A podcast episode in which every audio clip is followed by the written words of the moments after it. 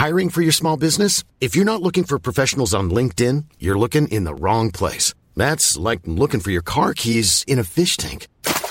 LinkedIn helps you hire professionals you can't find anywhere else, even those who aren't actively searching for a new job but might be open to the perfect role. In a given month, over 70% of LinkedIn users don't even visit other leading job sites. So start looking in the right place. With LinkedIn, you can hire professionals like a professional. Post your free job on linkedin.com slash people today.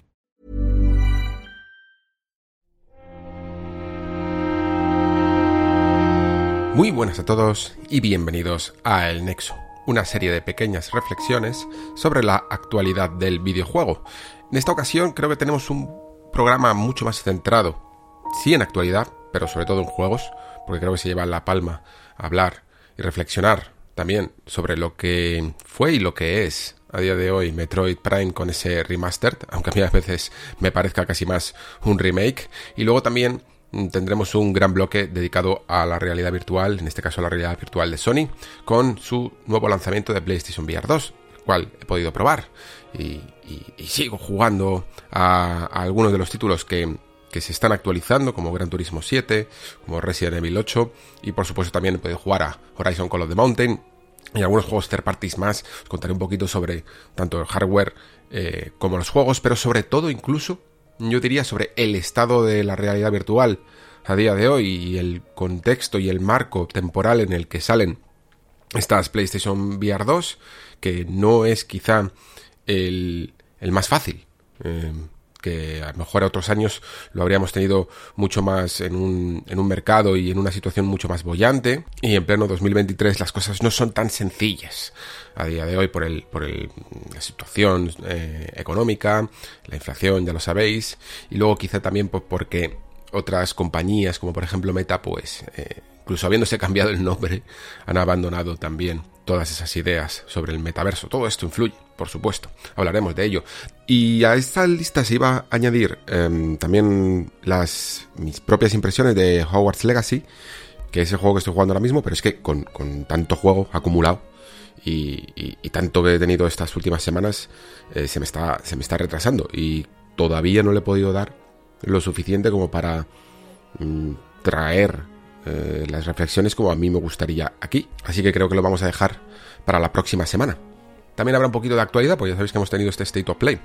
Mm, no quizá el mejor, pero no por ello mm, puede suscitar temas interesantes. Ya sabéis que el hecho de que a lo mejor lo que se muestre en este tipo de eventos no sea lo más interesante o lo que más os haya gustado, haya podido decepcionar el evento, no significa que los temas latentes que hay detrás sean muy interesantes de reflexionar sobre ellos. Y por ejemplo, el, lo que ha ocurrido un poquito con, con todo ese despliegue, eh, con muchos minutos de, de tráiler, de historia, e incluso de desarrollo de Suicide, de Suicide Squad, parece muy, muy, muy interesante. Y bueno, luego también está Resident Evil 4, del que, del que podría tirarme perfectamente otra hora hablando solo de él, ¿eh? porque es un tráiler de estos machacaditos en el que he visto, ay Dios mío, algunas cositas que me han vuelto loco.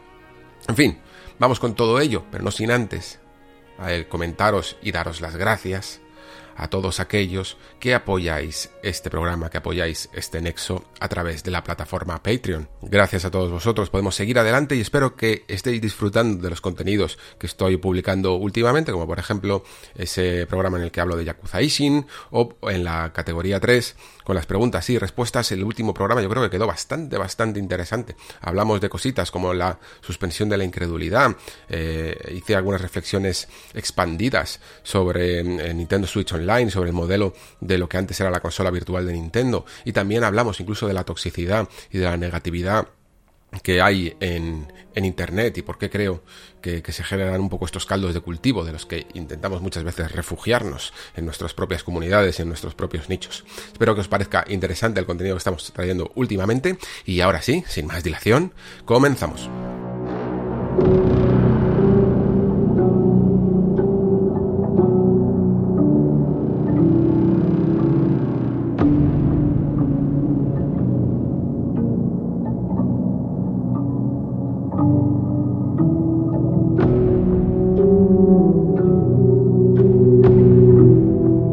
comenzamos con ese State of Play que yo entiendo perfectamente.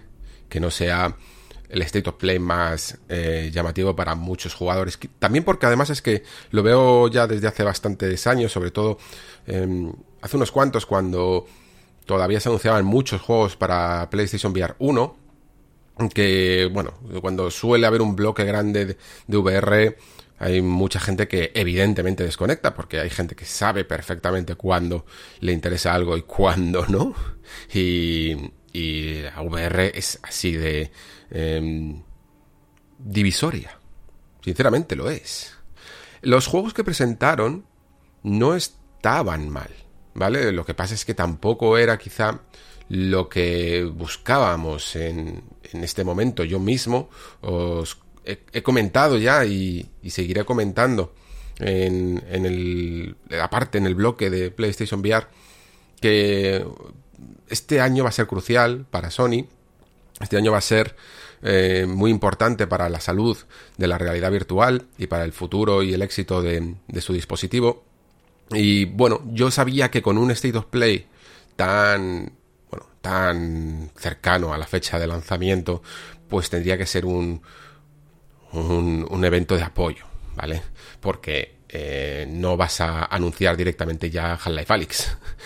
Estás eh, anunciando ya, has empezado con fuerte con, con tu Horizon, con tu eh, adaptación de Resident Evil Village, con tu Gran Turismo no tiene sentido ya dar otro golpe sobre la mesa con algo como si, como por ejemplo Alex, ¿no? O de la talla de Alex, ¿vale? No tiene por qué ser Half-Life Alex.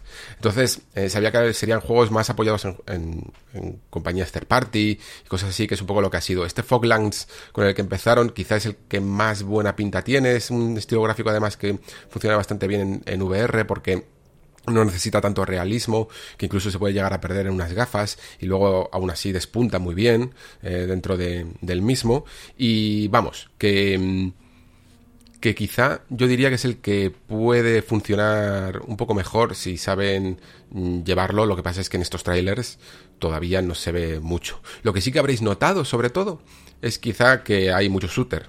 Porque es que es así, o sea, las físicas de un Mm, las físicas y el comportamiento de las armas en primera persona en realidad virtual es que eso se dan la mano prácticamente. O sea, es, es muy fácil que generar emociones y situaciones tensas con un arma en la mano.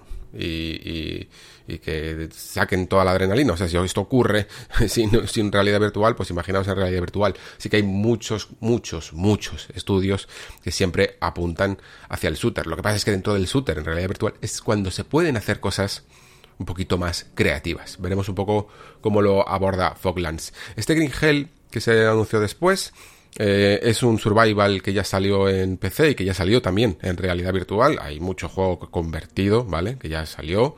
Eh, y esto es una tónica que vamos a ver muchos porque hay, evidentemente muchas compañías que ya tenían su juego y de repente sale Sony con un nuevo cacharro y dice que, que, en un juego que antes a lo mejor no podía mover bien support para PlayStation 4 y dicen, bueno, pues ya está, eh, ya lo tenemos aquí para arañar un poco de venta, sobre todo al principio, que, que va a haber poco catálogo, ¿no? Este Green Hell, como digo, es un survival que yo probé sin VR en su momento porque eh, estaba en mi modo este subnáutica y necesitaba cosas que tuvieran un modo de... Eh, o sea, que fueran este género para un jugador con historia que intentara darme las mismas emociones y, y la misma ilusión que me, con la que cogí Subnautica y no lo consiguió del todo quizá porque mm, también quizá en el momento en el que lo pillé con algunas actualizaciones todavía era, era un poco pesado.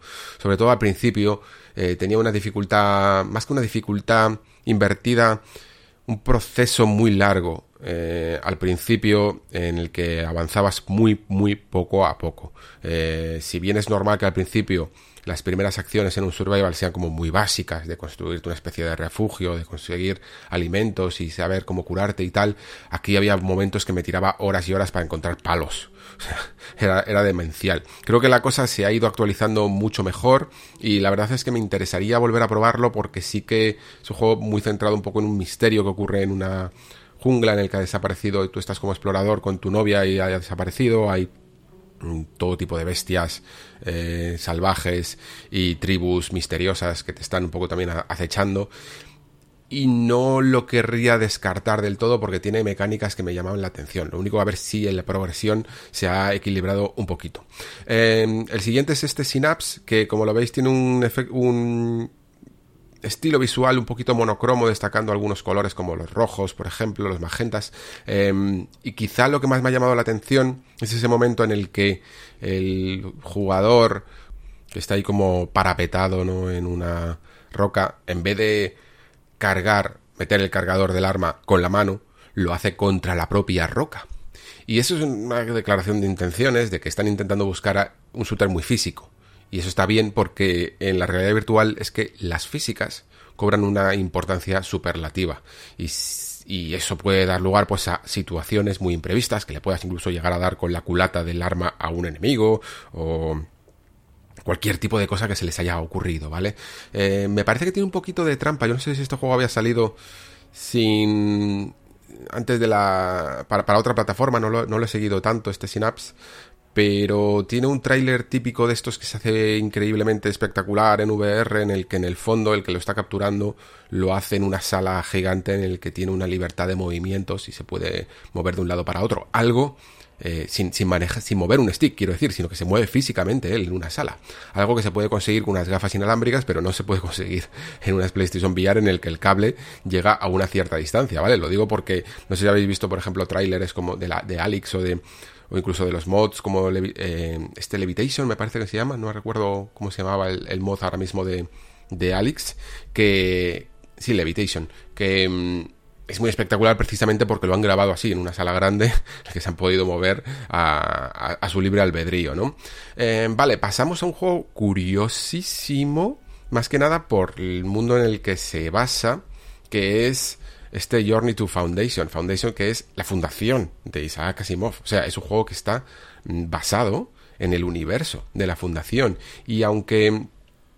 Mmm, digamos que al principio parecía incluso un juego un poquito más de aventura, eh, con, con, diálogos, con exploración, incluso con momentos de sigilo, pero luego poco a poco el juego va derivando a, la, a una parte de, de acción que aunque sé que existe dentro del universo de la Fundación, yo de Fundación solo he leído el, el, primero y tampoco soy el mayor fan, ¿eh? Eh, os lo tengo que reconocer, y aunque hay momentos que se intuyen en los que ha habido conflictos bélicos de a alto nivel, casi de escala interplanetaria, no es quizá lo que más representa al universo y a la historia de Asimov. Tiene más que ver un poco con, con, las políticas de cada época y de cómo eh, una persona es capaz de ver más allá de su propio marco temporal para ver toda la escala en su evolución, ¿no? A través de esta ciencia la, psicohistoria,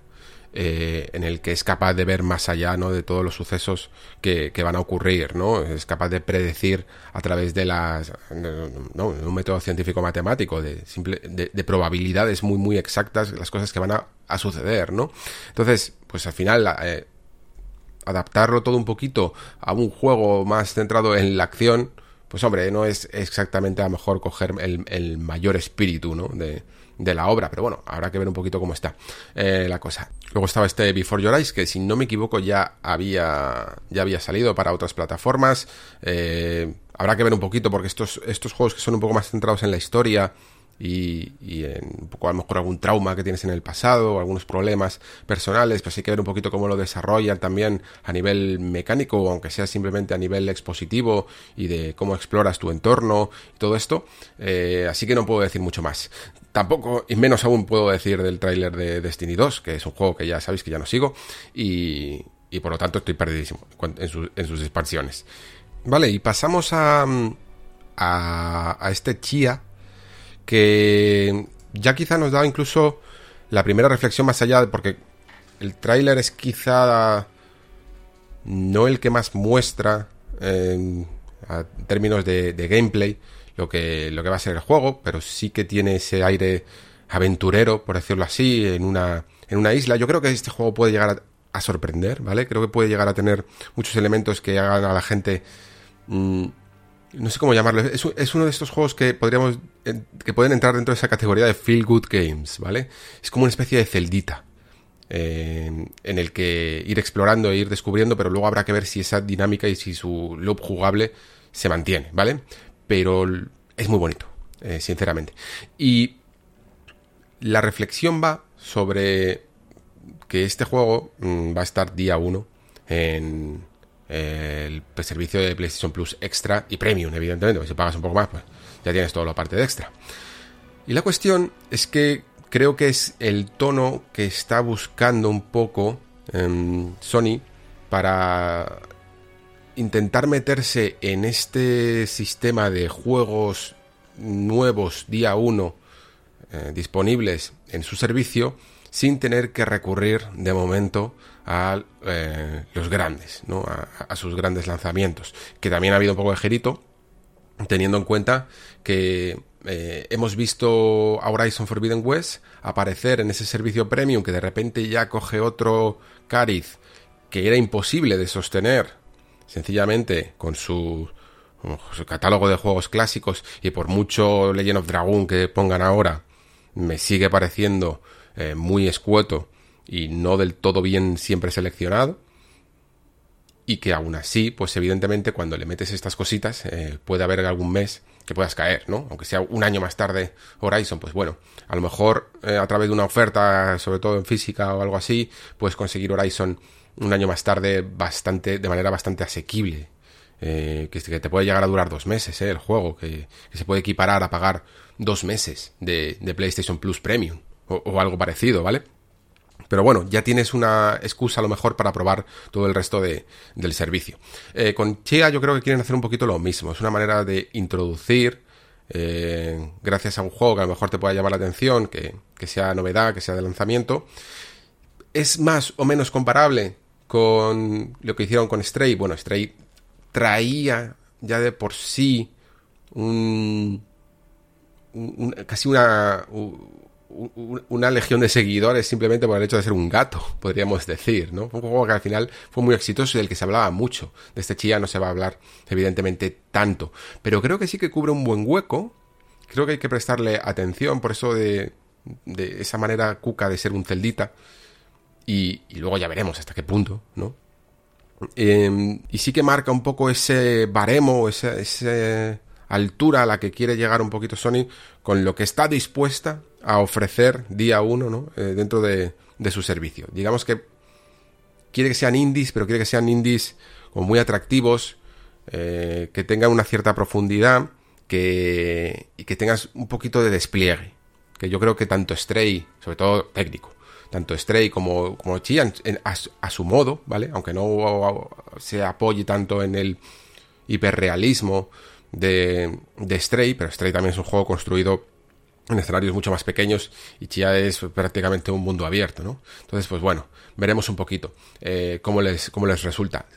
En una de estas, lo que sí que estoy seguro es que Stray funciona bien, incluso eh, hasta a nivel de premios, ya lo sabéis, y todo ese tipo de cosas, pero creo que en una de estas al final pues darán con la tecla, encontrarán un juego de estos que, que será extremadamente popular y, les ayudará mucho en, sus planes para el servicio.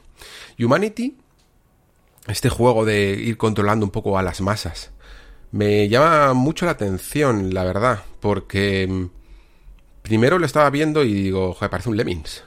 No sé si os acordáis de él. Eh, tú no tienes el control directo de, de los Lemmings y no tienes el control directo de estas masas, ¿no? Lo único que puedes hacer es guiarlas eh, marcándoles pues eso, las flechitas, donde tienen que girar, eh, los lugares donde no sé si se tienen que parar o dar la vuelta, porque si no directamente pues se caen por los precipicios y cosas así. Es en el fondo el mismo concepto, pero llevado a un estilo visual muy atractivo y sobre todo, por alguna razón, por alguna razón, pero yo cuando lo veía, el juego es como que notas una especie de cierto mensaje detrás, ¿no? A la hora de, de cómo estas masas van mm, como pollos sin cabeza, muchas veces, ¿no? Como, como, como guiadas hacia adelante sin saber exactamente a dónde van y por qué se mueven, ¿no? Y luego incluso cuando ya entran en conflicto con otro tipo de masas que son grises, que están apagadas, ¿no? También se sugiere un cierto mensaje, porque las, las masas de humanidad que tú controlas tienen colores vibrantes, ¿no? Parece que tienen un cierto objetivo. Y luego ya se vuelve bastante loquísimo cuando empiezan a salir ya eh, estas otras que casi llevan como sables de luz y, casi representan un poquito a, a ese otro tipo de, de humanidad, ¿no? A ese otro tipo de humanidad oscura también, que con la que nos enfrentamos en el fondo día a día, aunque no lo veamos desde nuestra perspectiva. En fin, que yo personalmente sí que le veo a este, a este nuevo juego de, de los creadores de, de esas experiencias que fueron Red Infinite y, y ese Tetris Effect que es maravilloso. Les veo aquí hasta un peldaño por encima en cuanto a intencionalidad. Ya no solo en cuanto a esa armonía que muchas veces consiguen con sus juegos, sino intentar, mediante el lenguaje además de los videojuegos y del puzzle, contar algo, ¿eh? O, otra, no, o aunque no sea contar una historia estructuralmente, narrativamente, como una historia tradicional, pero sí tener un cierto mensaje detrás. Y eso me ha llamado la atención. Bueno, luego tenemos este mm, Goodbye Volcano High, que mm, en cierto modo, quizá por el aspecto de animales eh, antropomórficos que mm, tienen problemas personales y que tienen como la vida de unos adolescentes, ¿no? Me recuerda cierto, en cierta medida a eh, Night in the Woods.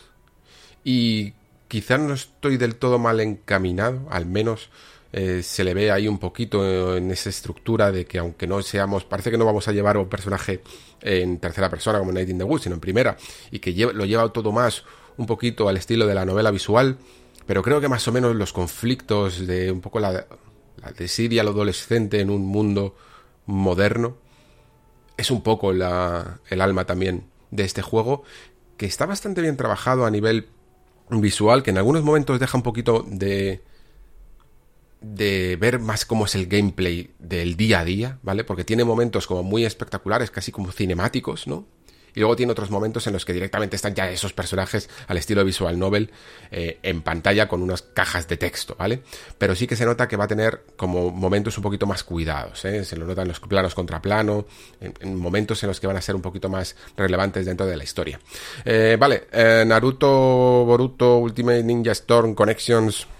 Yo sí que estoy desconectado de, de este universo, ¿vale? Yo me quedé en los Rise of a Ninja y el Broken Bone, creo, que se llamaba, y, también en esas temporadas de, la serie, y no voy a volver eh, ya a estos universos, lamentablemente, o no, dependiendo cada uno de cómo lo vea. Eh, Baldur's Gate 3, esto sí me interesa mucho más.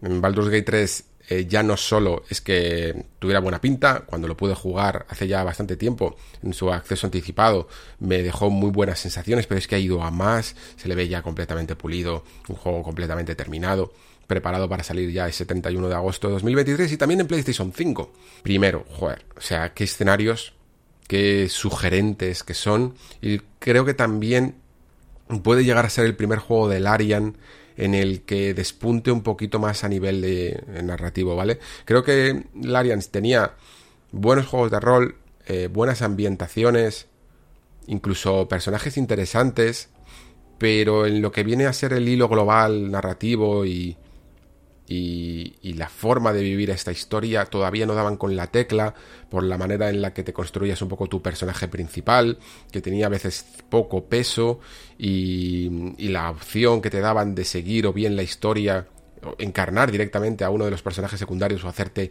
el tuyo propio.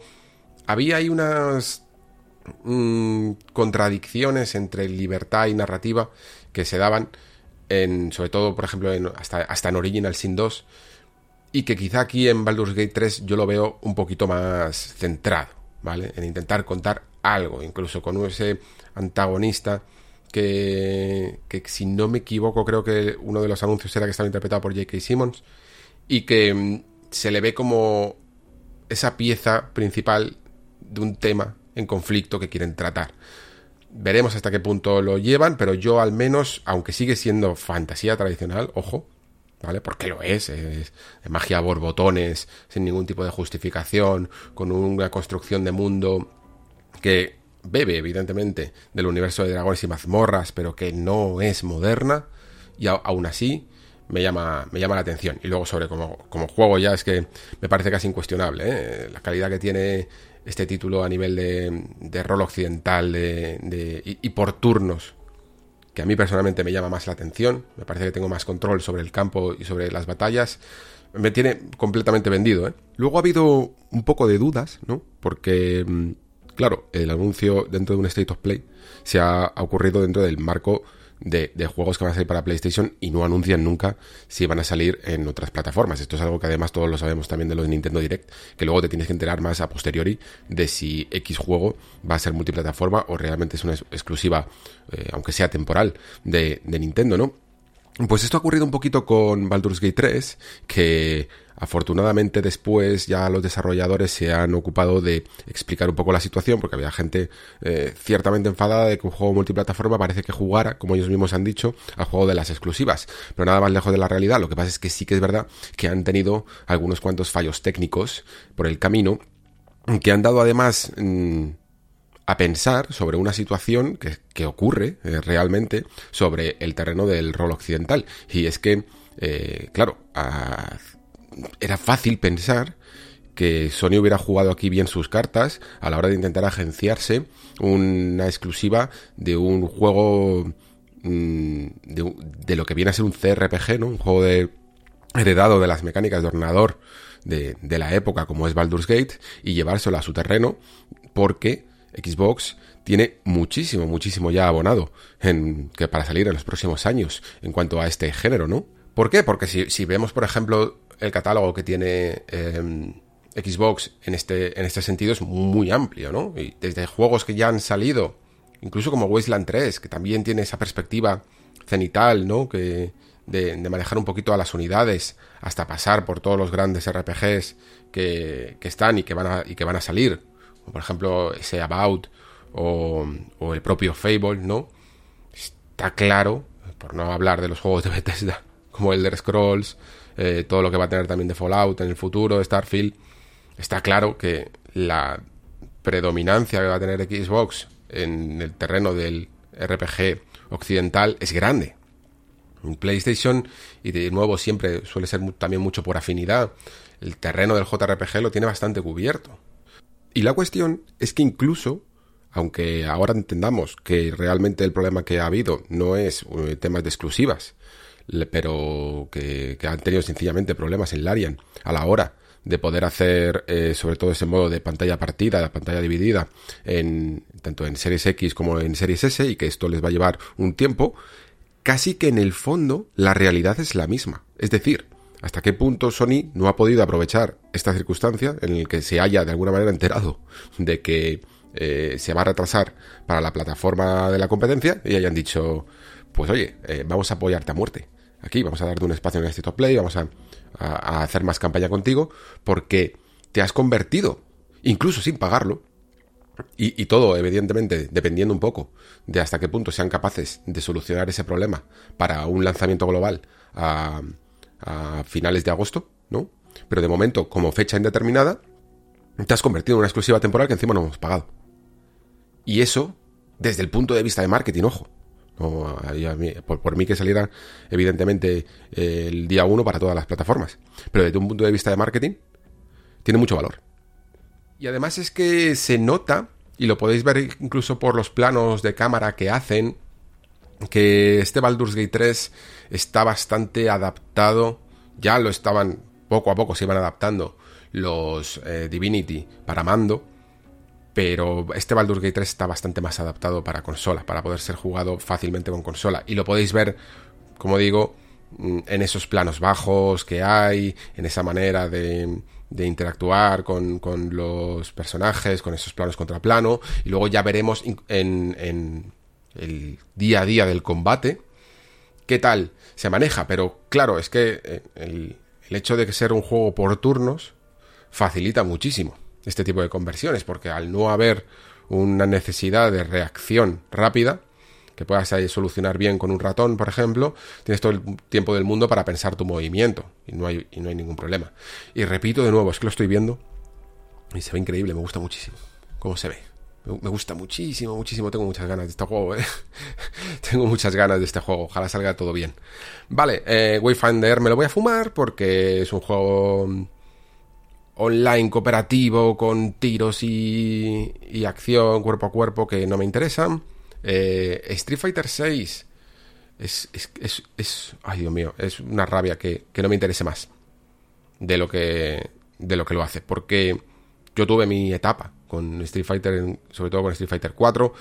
Mm, luego voy a comentar en el bloque de PlayStation VR 2 eh, que con juegos como Gran Turismo a veces te sucede ese fenómeno en el que dices, madre mía, me podría quedar eh, centrándome y especializándome en esto hasta hacerme muy bueno y dejar de jugar a todo, ¿no?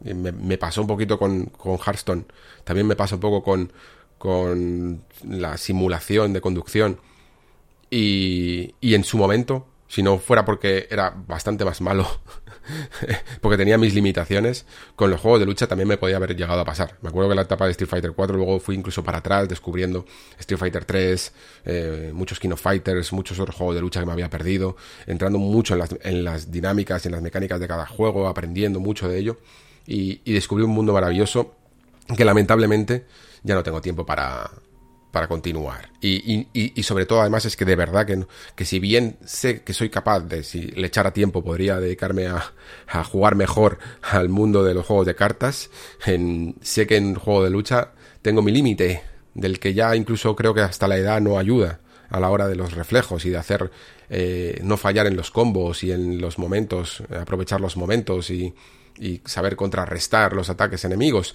pero lo que veo en pantalla me llama muchísimo la atención.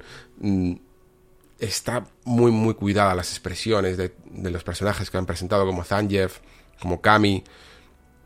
Encima, además, es que ahora, ahora que veo a Kami, me, me gustaba encima jugar con personajes rápidos que solían ser chicas, además. Me gustaba jugar con Ibuki, me gustaba jugar con Makoto. Eh, me gustaba jugar con, bueno, menos incluso con Chun-Li que con Kami, que eran más sencillas, pero, pero estas dos eran eh, increíbles. Para mí, personalmente, me parecían muy difíciles de controlar. Era casi un poco eh, nivel avanzado eh, de, de, intentar hacer combos y de... No eran las típicas medialunas que haces con Ryu y con Ken, ¿vale? Por decirlo así. Y... O con Karin en Street Fighter V, ¿vale? también, también lo intenté mucho porque me gustaba mucho su forma de jugar, pero me parecía realmente difícil. Y, entonces, pues ya, eh, si, si, si yo no soy bueno en ese tipo de juegos, pues intentar encima controlar este tipo de personajes ya era muchísimo, muchísimo más complicado para mí. Pero bueno, sé que aquí en el, en el Discord, además, por ejemplo, eh, Javier y muchos más, os gusta, eh, os metéis ahí en la, en la sala a streamear el Guilty Gear y cosas así, así que creo que estaréis contentos. Y yo intentaré, aunque sea en algún momento, probablemente no del lanzamiento, pero en algún momento acercarme un poquito a ver ese modo historia y a ver qué tal ha salido, porque si algo se puede decir de Street Fighter 6 es que parece que ya se lo están trabajando para todo tipo de perfiles de jugadores. Vale.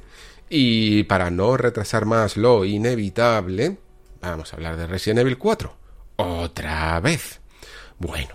Em, qué tráiler, madre mía. Qué tráiler. Es el más machacadito de todos y presentan cosas que yo pensaba que ni siquiera se iban a atrever a, presentar. se han centrado bastante en el castillo y está muy bien la ambientación del castillo. Em, tenía una cierta teoría, digo, bueno, a lo mejor si, si el pueblo lo hacen de noche, el castillo lo hacen de día y todavía queda mucho que ver, pero por lo menos por escenas en las que se refleja un poquito la luz y, se ven un poco las ventanas y tal, parece que seguimos con una ambientación mucho, mucho más oscura y, y luego también que se incluirán momentos míticos que ocurrían en este castillo y también momentos eh, que a lo mejor pueden llegar a ser nuevos.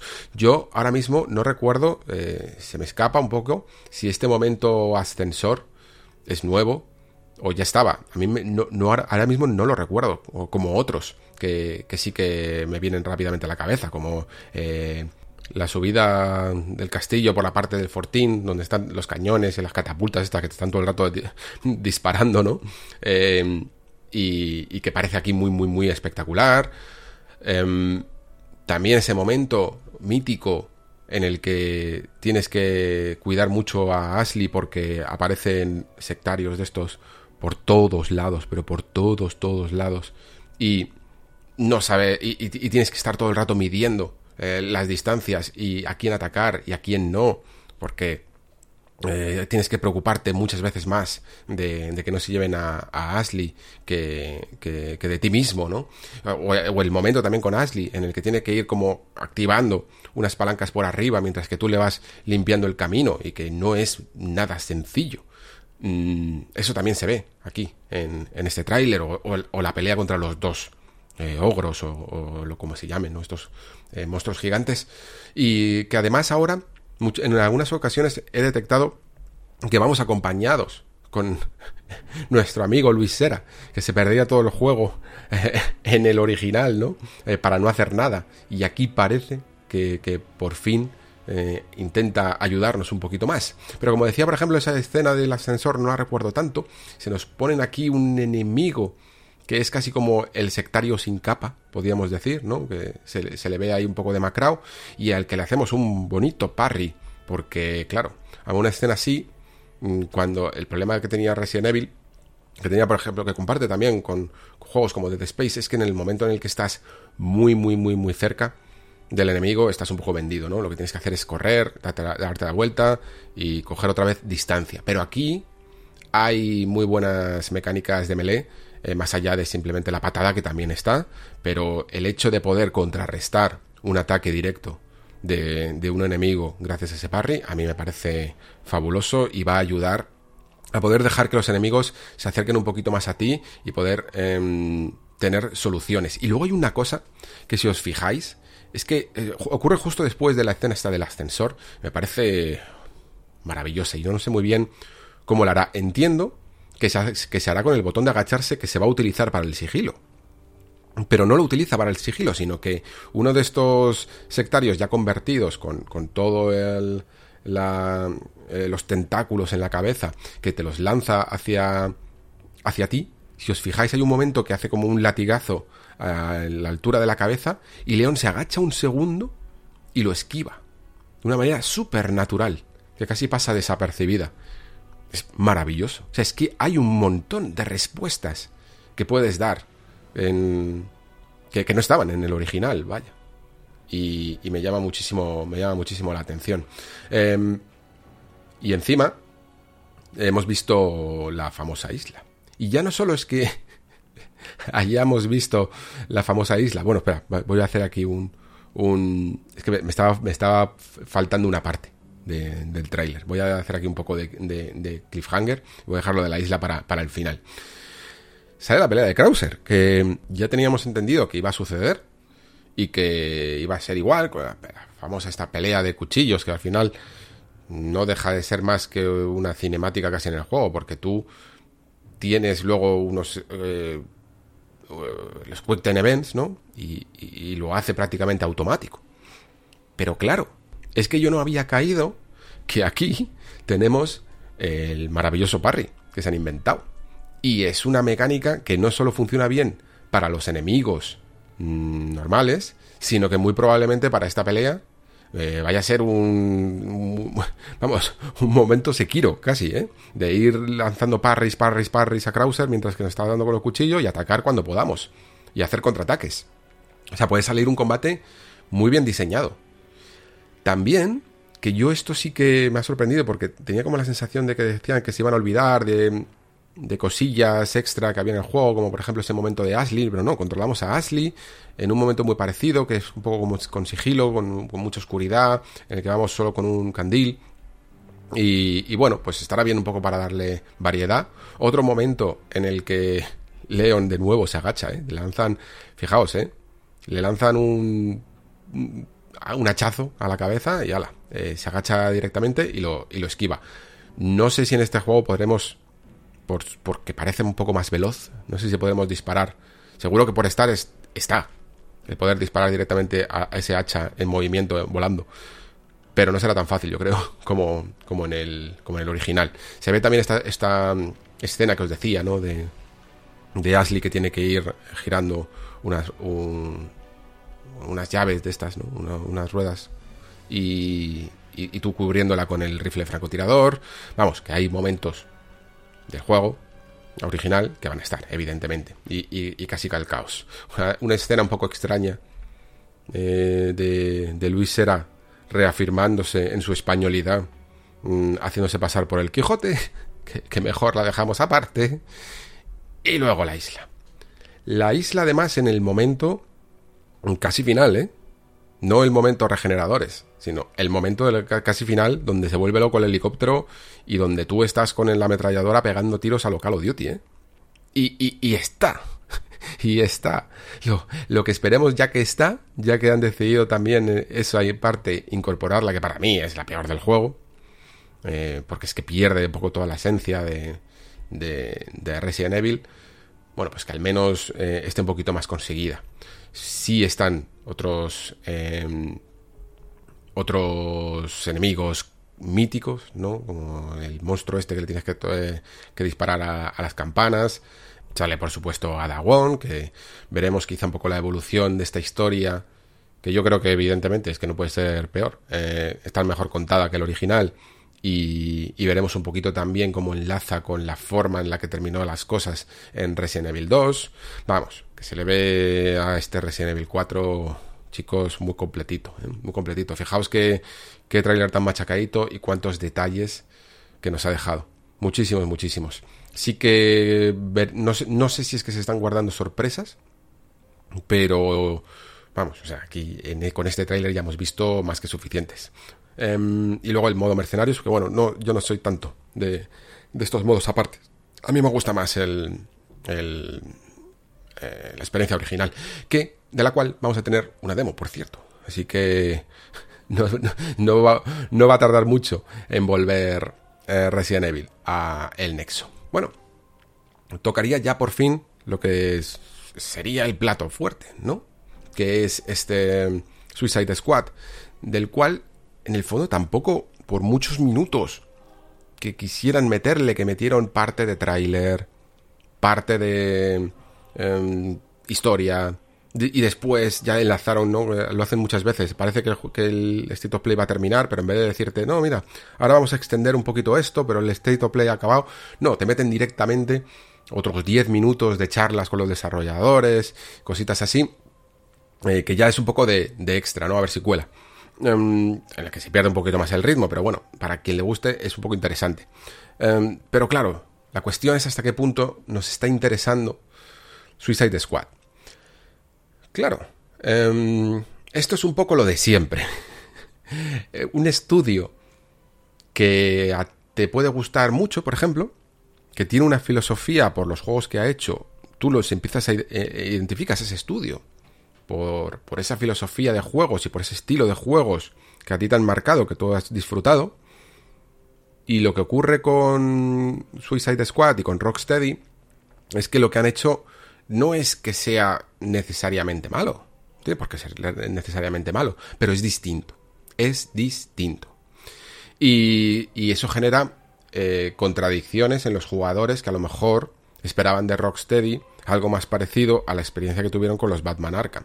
Evidentemente yo también soy jugador de Batman Arkham, soy jugador de experiencias más monojugador, eh, con un gran diseño de niveles, en el que tienes muchas posibilidades de aproximación a los combates, desde sigilo, acción directa, puedes em, eh, utilizar el, el, elemento sorpresa de Batman saliendo ahí de la nada, todo ese juego de las gárgolas, pero también incluso las mecánicas mm, detectivescas ¿no? que teníamos, eh, la manera tan natural que te llevaba de una zona a otra investigando pistas, el propio escenario en sí, con los puzzles que había para resolver la manera de seguir adelante.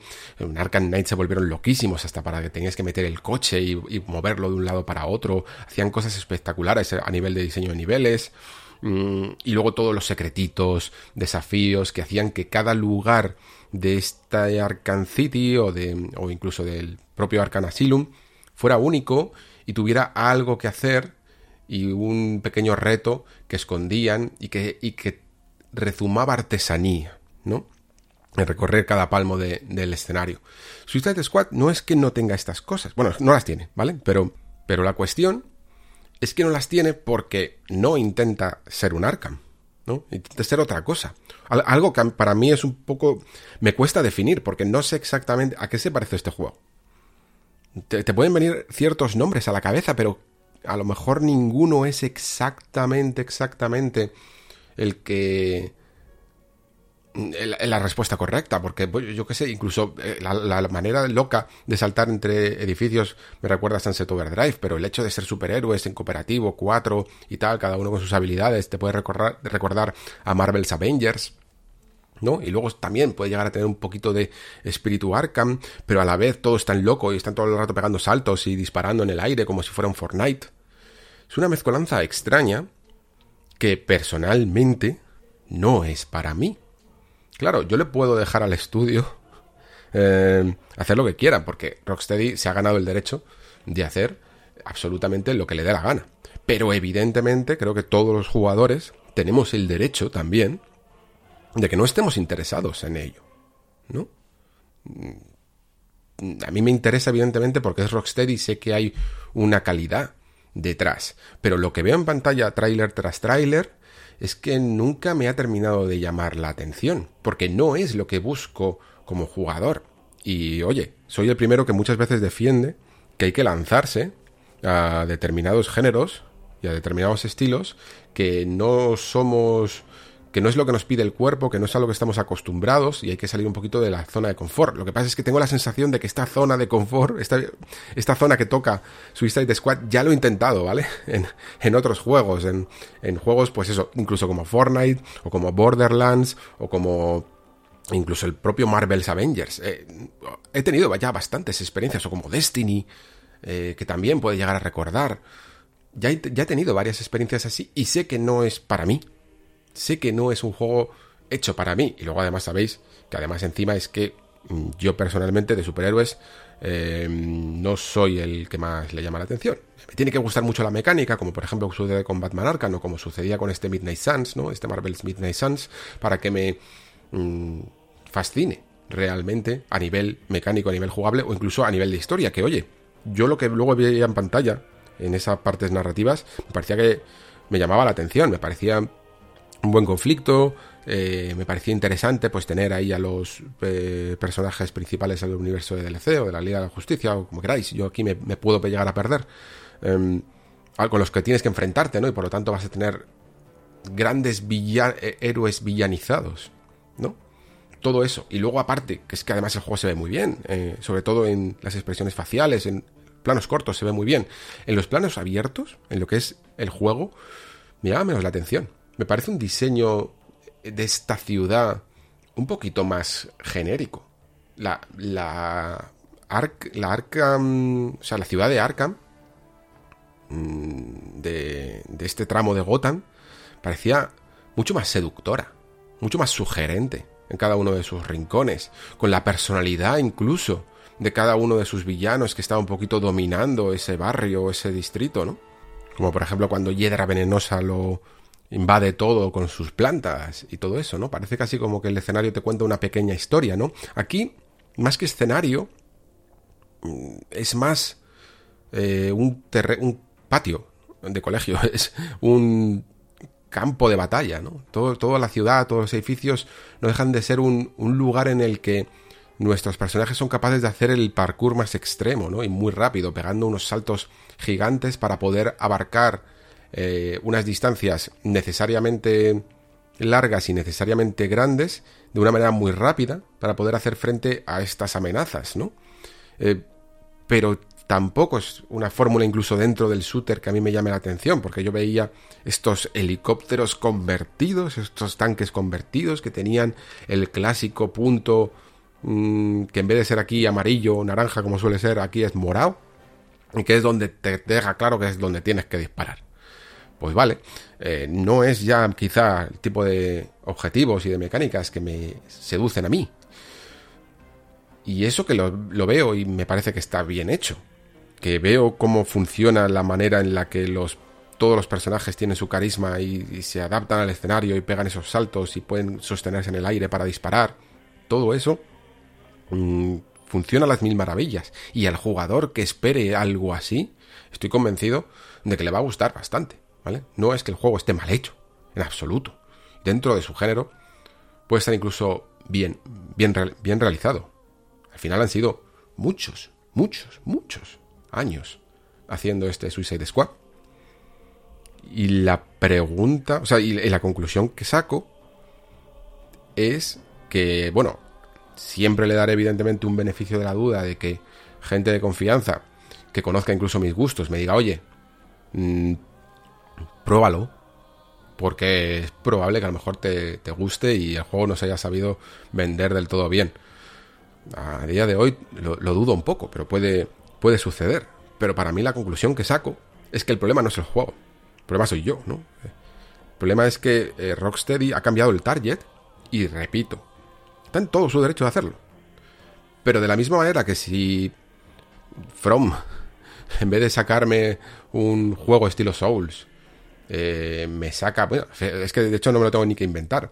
From sacó de Racine, que es de donde tenéis aquí la banda sonora del principio del Nexo, desde la temporada 1, prácticamente. Y, y a mí es una propuesta que me, me pareció curiosa, ¿eh? Tampoco me parece increíble. No, no es la. No sé, tiene, tiene un cierto tiene una cierta personalidad, tiene un cierto carisma, pero no es el juego que más me ha marcado. Lo que pasa es que la banda sonora me gusta mucho, por eso la puse. Y, y, y sin embargo, o sea, porque, porque este juego, eh, Miyazaki se lo sacó del bolsillo en plan, anda, mira, se me había caído, toma. Y ya está, y lo sacó. Pero si se hubieran tirado con Deracine cuatro o cinco años, que podían haber estado haciendo otro, que podían haber estado haciendo Sekiro y Dark Souls 3, que era más o menos lo que tocaba en esa época, y estos juegos no hubieran existido, porque es que estaban metidos con que había que apostar por la realidad virtual y había que sacar este juego y, como era la primera vez, se tiraban cinco años, pues me hubiera cagado bastante en Deracine.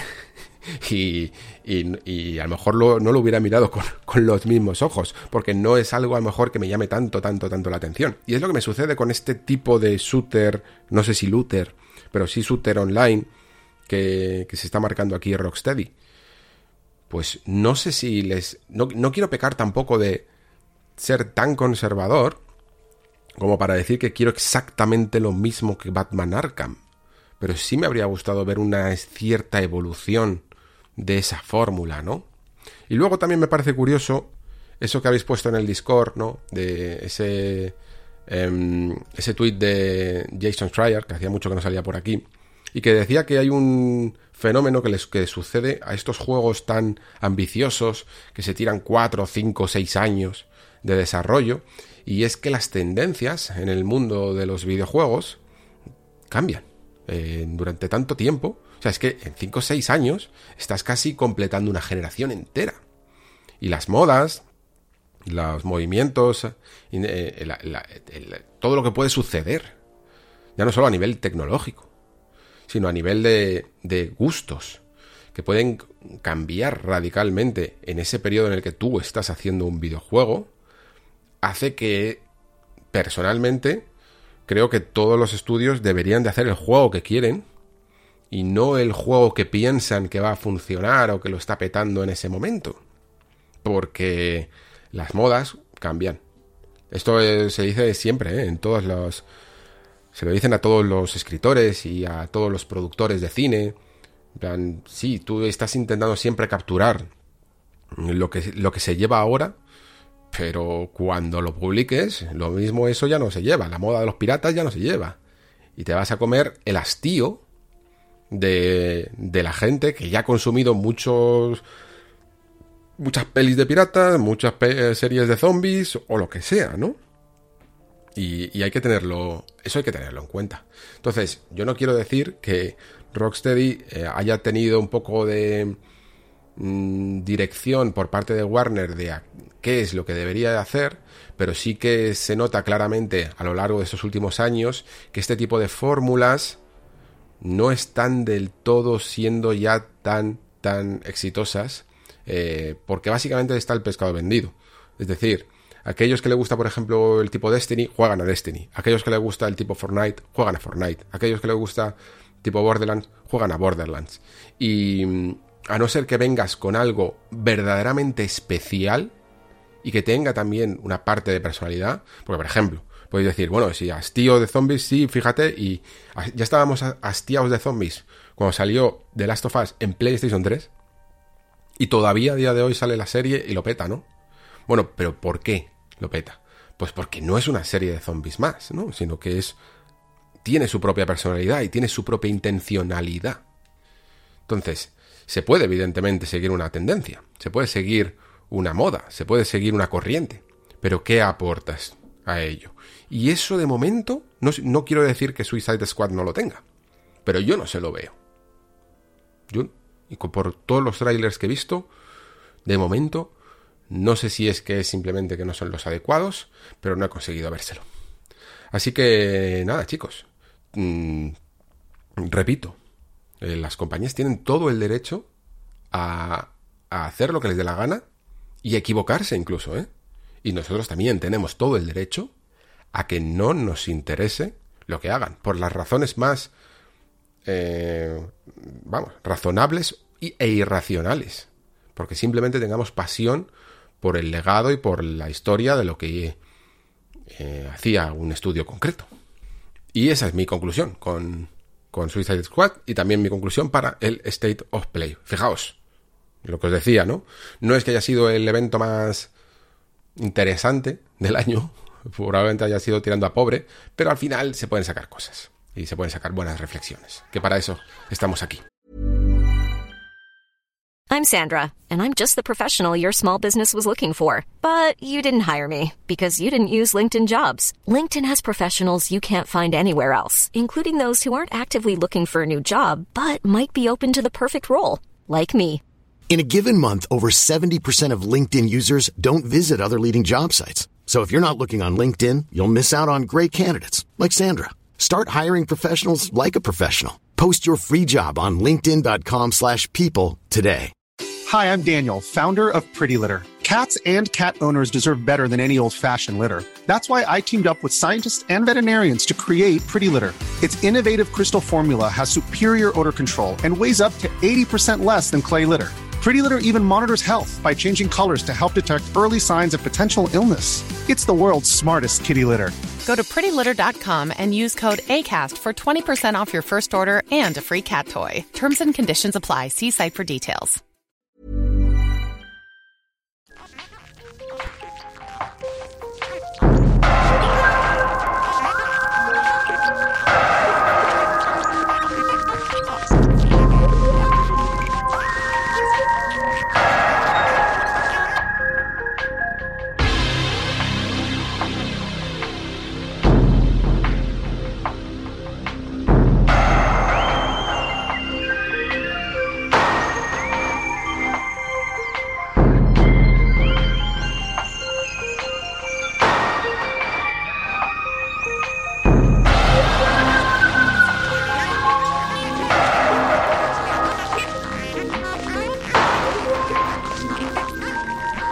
Bueno, mm, de todos los juegos que han tenido siempre un mal balance entre éxito de crítica y éxito de ventas, probablemente Metroid Prime sea eh, la, mayor injusticia de todas.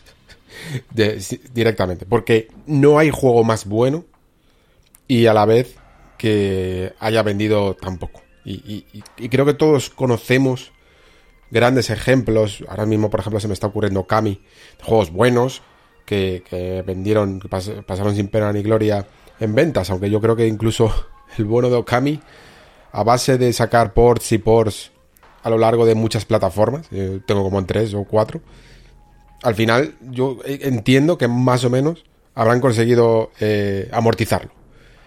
Pero lo de Metroid Prime es que no, es que no, es que no tiraba. Es que no tiraba. Y, creo que todo el mundo incluso tendría que ser muy joven para no haber oído mil veces a, muchos jugadores y a prensa alabar eh, lo que consiguió en su momento Metroid Prime y por qué Metroid Prime 4 está, es tan esperado. Yo creo que incluso, y aún así no se habla lo suficiente, se puede hablar más, quizá por lo que ha evolucionado el género del Metroidvania, hasta a día de hoy incluso, se puede llegar a hablar más de Super Metroid que de Metroid Prime. Y, también eso me parece una injusticia, porque Metroid Prime es, es puro Metroid, es, increíble, es increíble lo que, lo que hace. Ah, para mí, es, de hecho también, yo también soy injusto con el juego. Porque en cinco temporadas mm, de Nexo es probablemente uno de los juegos que más me gustan, del que menos he hablado, del que menos he... Ya no solo he hablado, porque claro, a lo mejor no se ha dado tanto el, el momento. Pero sí que lo he referenciado poco. También porque ha sido poco copiado. Y aquí ya estamos entrando un poco en el meollo del asunto, ¿eh? Metroid Prime es una estructura y un diseño muy poco copiado. Y lo es precisamente porque hay una, hay, una razón ¿eh? detrás. De, bueno, hay varias razones detrás, de, yo creo, de la falta de éxito de Metroid Prime en cuanto a ventas. La primera, que GameCube quizá no fue la consola que más vendió. No, Metroid no es una franquicia además que tenga un, un nombre detrás mm, que llame tanto como Mario o como Zelda. Y, además es un juego atípico para Nintendo. Es un juego que siempre ha apostado incluso gráficamente por un tipo de, de paleta, de color, de estilo gráfico, técnico, de textura, basa más, en, el clásico juego de otras plataformas, ¿no? De mucha textura.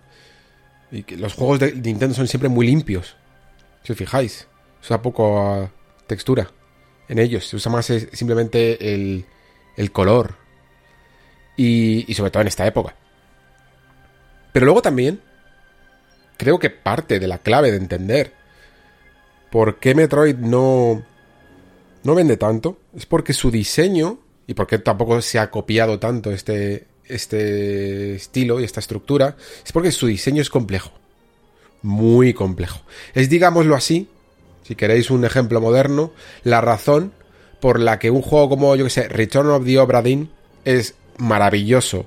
Es una obra maestra, yo diría, de, de nuestra época. Y, no vais a ver muchos juegos como él, ¿eh?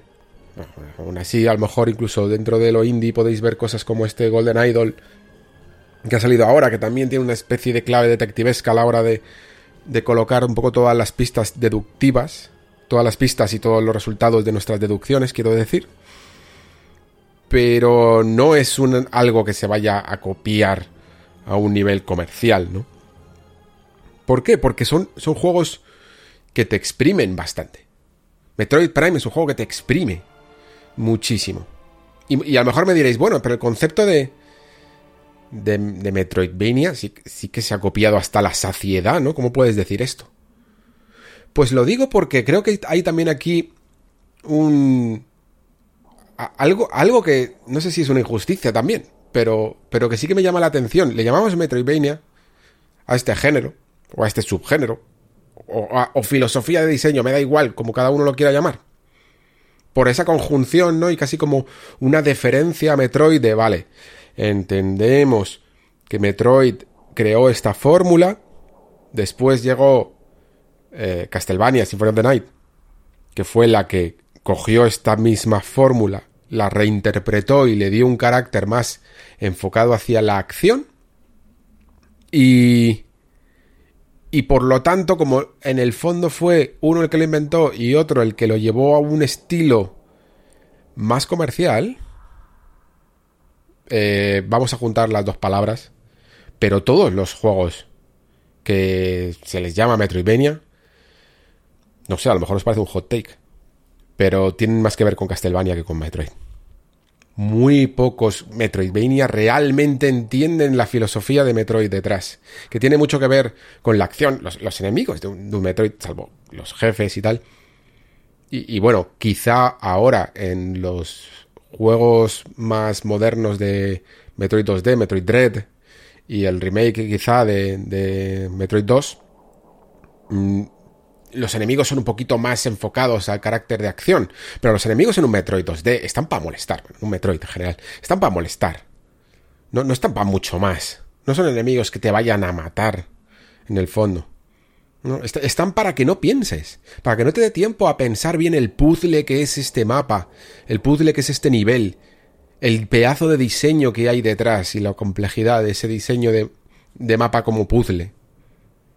Ese es el verdadero carácter de un Metroid y por lo tanto estos juegos de, laberinto y de casillas que les llamamos Metroidvania, aunque tienen un poquito de esa esencia, pero no la tienen, la, tienen más suavizada.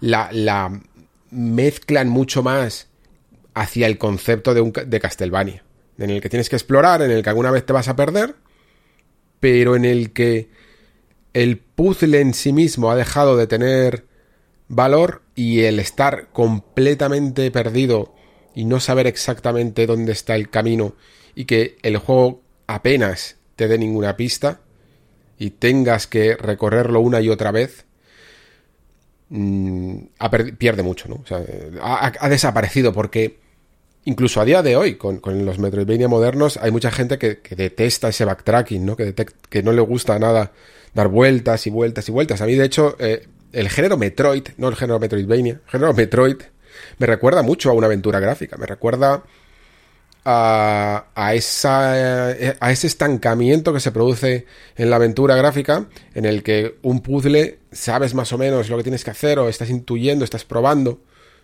pero no terminas de dar con la solución, y estás iterando, y estás intentando encontrar una manera de, de seguir adelante, de seguir adelante, dando vueltas por todas las habitaciones, hasta dar con la clave, probando cosas, probando cosas, hasta que al final se te ilumina la bombilla, o a veces tienes suerte y consigues avanzar. Y esta misma sensación es la que me da a mí Metroid Prime. La sensación de estar perdido en un sitio que es muy inmenso, que hay mucha puerta cerrada y que tienes que saber exactamente a, y que no sabes exactamente a dónde te tienes que dirigir y lo que tienes que hacer es ir probando y probando y probando y probando y a veces entender. Y, no, no, ir como un loco por los escenarios, que yo creo que la manera. El problema de, de, de, mucha gente a lo mejor que se ha enfrentado a un Metroid y a lo mejor no le ha gustado es que a lo mejor va con una filosofía un poquito más moderna de, de ese juego que, que te permite ir casi como con un efecto túnel, no mirar del todo a tu alrededor y simplemente tirar para adelante hacia el lugar que parece que indica el mapa, ¿no? Y, y, Metroid es todo lo contrario a eso. Metroid es pararte y mirar a tu alrededor. Exige que en ciertos momentos, y, por lo tanto lo vas a tener que hacer en todos, porque si no te lo puedes perder, exige la constante atención y la exploración activa, no la exploración pasiva de, eh, identifico rápidamente estos elementos que están coloreados y, que son los interactivos para poder solucionar un puzzle. No, no Aquí están bien escondidos y generan ciertos momentos de estancamiento y de tenerte que parar, tener que entender el mapa, acordarte de algunas salidas y ese tipo de cosas que muchos de vosotros entiendo perfectamente, ¿eh? ojo, entiendo perfectísimamente que podáis no comulgar. Pero si lo hacéis, uf, la satisfacción es, máxima.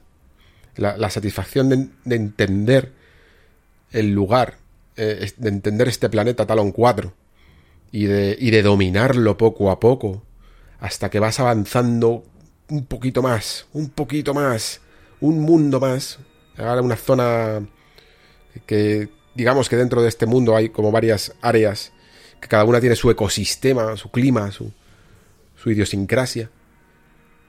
Es, es, es increíble.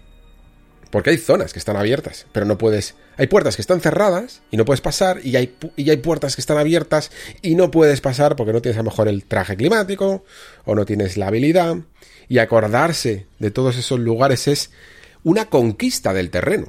E, es entenderlo, prestarle atención, que es un poquito también lo que, lo que puede llegar a hacer un juego moderno a día de hoy cuando diseña bien niveles, ¿no? Te, te está pidiendo que te acuerdes de de, este lugar que tanto trabajo les ha costado a los diseñadores hacer. ¿no? No, no quieren simplemente que sea un festival gráfico. Y yo creo que eso tiene mucho valor. Y al final son juegos que, a mí, a mí estos juegos que me retan a comprender el terreno, a estudiarlo, a prestarle atención, son los que luego más valoro. Son los que luego se me quedan más en, no solo en la retina, sino en la memoria. Y, y por eso me gusta tanto Metroid Prime. Em, el concepto que inventó, de hecho, antes hablaba, ¿no? De, de, de que los enemigos están para molestar.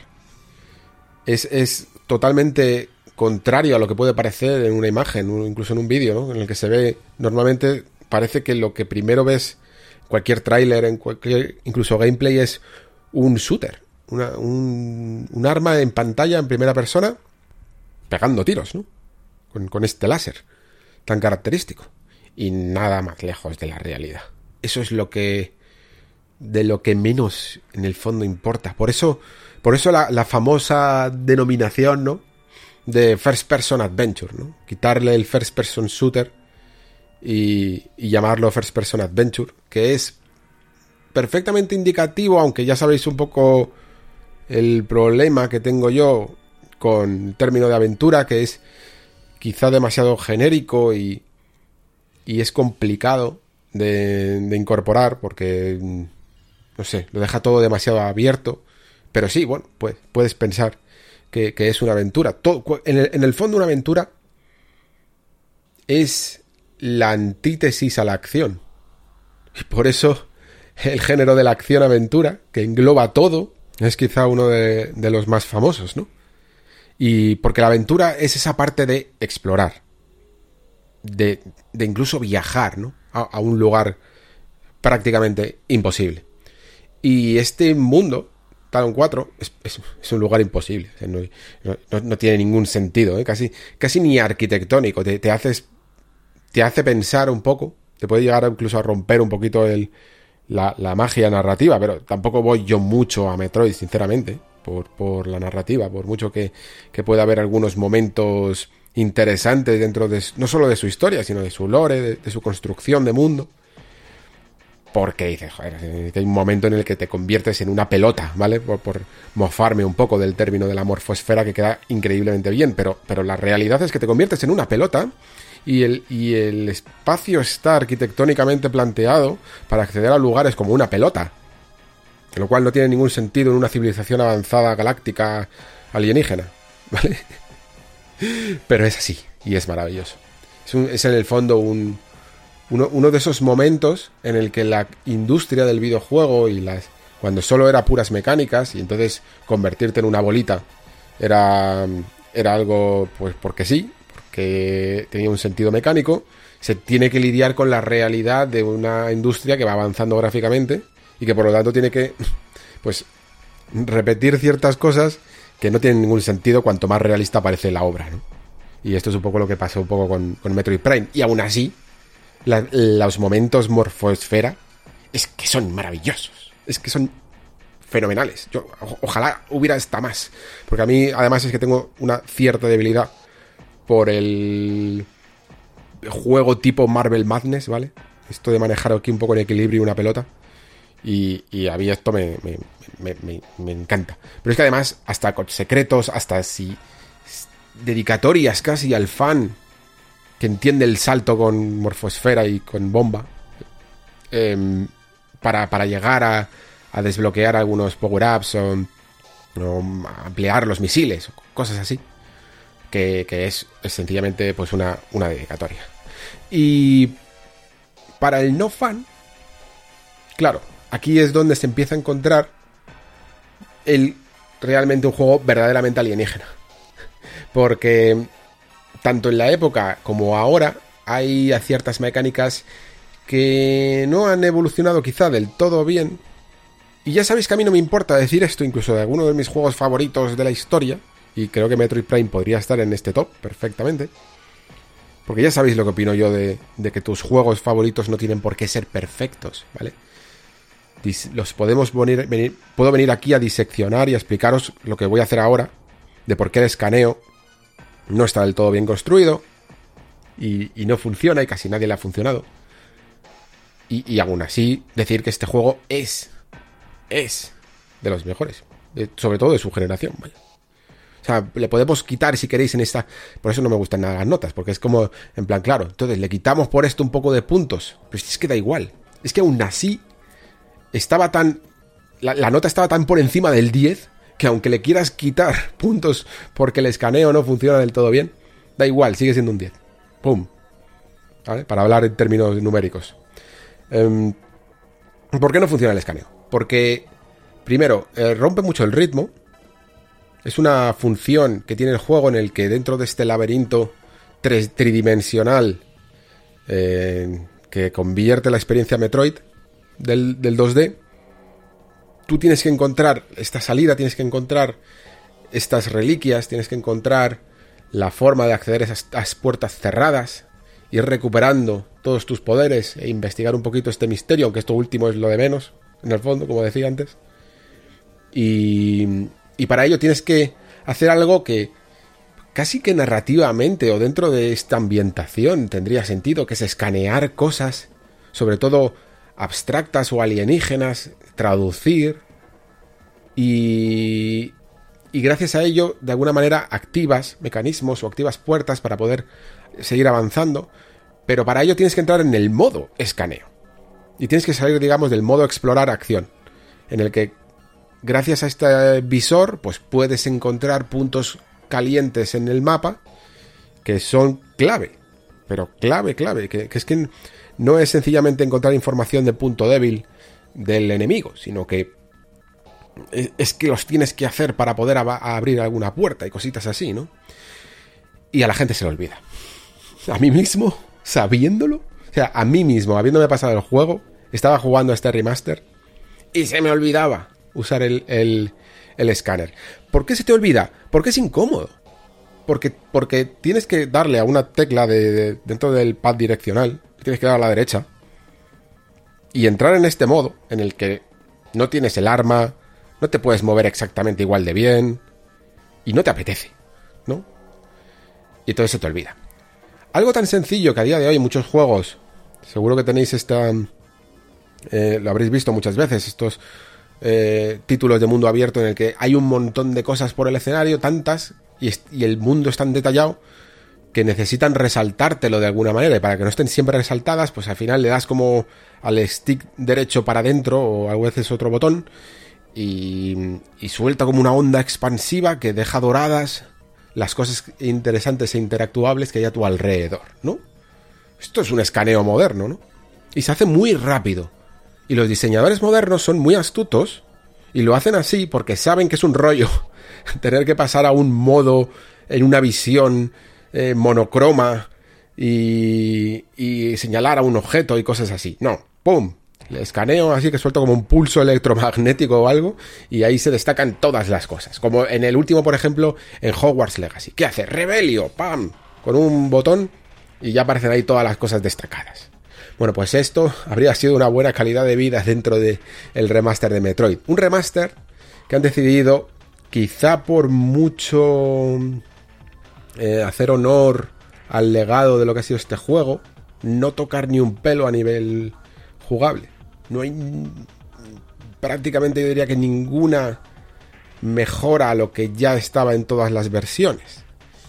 Y para mí es una pena, porque creo que simplemente el escáner, haber hecho un botón que, que en vez de tener que acceder al modo, lo mantengas pulsado, simplemente derecha mantener pulsado o alguna cosa así, habría ayudado más a interiorizar esta mecánica que te puede hacer dar demasiadas vueltas porque en la sala clave en la que pensabas que no podías todavía hacer nada, es que había que usar el maldito escáner. Y se te puede olvidar, ¿vale? Una vez que entras quizá en ello y ya lo sabes, pues creas ese hábito, ¿no? De utilizarlo todo el rato y, y, ya está. Y lo has, y lo has superado. Eh, si lo superas, creo que vas a encontrar un juego que, que te reta constantemente. El desafío es un poquito como, como en Souls el desafío es no darte por vencido en la acción, ¿no? Pues el desafío de Metroid es no darte por vencido en la exploración. Evidentemente que siempre te va a dar, pues igual que te puede dar pereza repetir un jefe otra vez, otra vez y otra vez, en Metroid te puede dar la pereza de, uff, dar otra vuelta otra vez, otra vez y otra vez. Pero para mí hay algo que dentro de la manera en la que yo enfoco los videojuegos, hay algo bonito en esto de recorrer palmo a palmo cada nivel y encontrar exactamente el lugar y, y conectar los puntos y entender exactamente cómo, cómo tienes que, que moverte y, y, en qué orden tienes que recorrer este mundo, que lo hace increíblemente maravilloso. Y a medida, además, que, que vas mm, adquiriendo los nuevos power-ups y se van abriendo tus posibilidades, porque una de las cosas maravillosas que tiene Metroid es que el, cada nuevo power-up se coge con un gusto. Porque te abre. Es que, es que no solo te abre, te abre posibilidades, sino que es increíblemente divertido. Y, y, algo tan sencillo, porque te lo han arrebatado, ¿no? Es que esta es una función casi psicológica dentro de los videojuegos, que he hablado aquí alguna vez de ello, ¿no? El arrebatar al jugador. Es, el juego es muy inteligente. En el prólogo, en ponerte una Samus completamente equipada llena de todo lo que necesita, el láser cargado, los misiles, el gancho, eh, todo, tiene, tiene el traje al completo, para que luego cuando te lo arrebates no solo te sientas débil, sino que cada nueva cosa que consigas sea como uf, una inyección de dopamina y de y de ahora puedo explorar como quiero, ¿no? Ahora puedo saltar bien, ahora puedo explorar bien en, en, estas condiciones climáticas o debajo del agua o, o por fin puedo usar los misiles, o ahora por fin la morfosfera tiene la, la parte de araña que se, que se engancha por estas zonas que llevo viéndolas desde el principio y no me puedo subir. Tiene eso, ¿no? El, estar todo el rato tentándote, diciéndote, ¿ves este lugar por el que no puedes ir? ¿Qué abre aquí? Y a mí eso, pues es que me puede. Es que como jugador ese tipo de cosas me puede. Son... Sí, son técnicas, un poco maquiavélicas pero funcionan increíblemente bien y recompensan muchísimo. Recompensa mucho este juego de la exploración. Y eso es Metroid. Una, para mí es una recompensa constante. Es, es el equivalente videojueguil a aquellos que nos gustaba mmm, mover una bolita por laberintos. Y es que es que es que casi me parece como si se hubiera como si el bueno de Sakamoto-san se hubiera inspirado en estos juegos analógicos eh, para, para, hacer Metroid, porque es eso, es un, laberinto de paredes y te mueves a veces en forma de bola directamente, ¿vale? Claro, eh, el juego tiene... El, escaneo no ha sido solo la única polémica que ha ido acumulando el juego. Yo, por ejemplo, la del mapa en 3D no la comparto. Yo creo que este juego a lo mejor nos pilló un poquito joven a todos y en su momento la gente le costaba mejor tener un poquito de visión espacial con el ¿no? con la forma del mapa y eso. Sí que es verdad que puede costar un poquito manipularlo, pero yo, la verdad, no sé si es que tengo ahí un perk, pero lo, lo interpreto bastante, bastante bien. Y además es que lo disfruto. Es un mapa complejo, sí, pero que disfruto examinándolo. Y no me pasa con todos los mapas, ojo. Hay algunos mapas que, que llego a, a, detestar. Y como digo, el escaneo, pues pues tenía que haber sido más intuitivo, incluso en los enemigos, que no lo he comentado antes. Los jefes finales, por ejemplo, el hecho de que escanearlos muchas veces te diga las claves, es como en plan, no, a ver, esto es un videojuego. Tienes que dejarme a mí descubrir las claves de los puntos débiles a base de, ensayo y error. Pero aparte de eso, sí que es verdad que la fórmula Metroid tiene una. tiene un lado oscuro eh, Metroid quizá no es el único, y es que además es una cosa heredera, eh, vamos, herencia de todos, de, la historia del videojuego. Vaya. Me estoy acordando ahora mismo de Super Mario Land 2, que, que, es un juego que tiene sus X mundos, no recuerdo si eran 5 o 6 mundos. No, creo que eran seis, las seis, los 6 mundos. Y, y son relativamente fáciles, y luego te obligan, eh, en, la, en la última fase final, una vez que consigues todo, a hacer un, una última fase muy difícil que tienes que repetir desde el principio porque es complicadísima.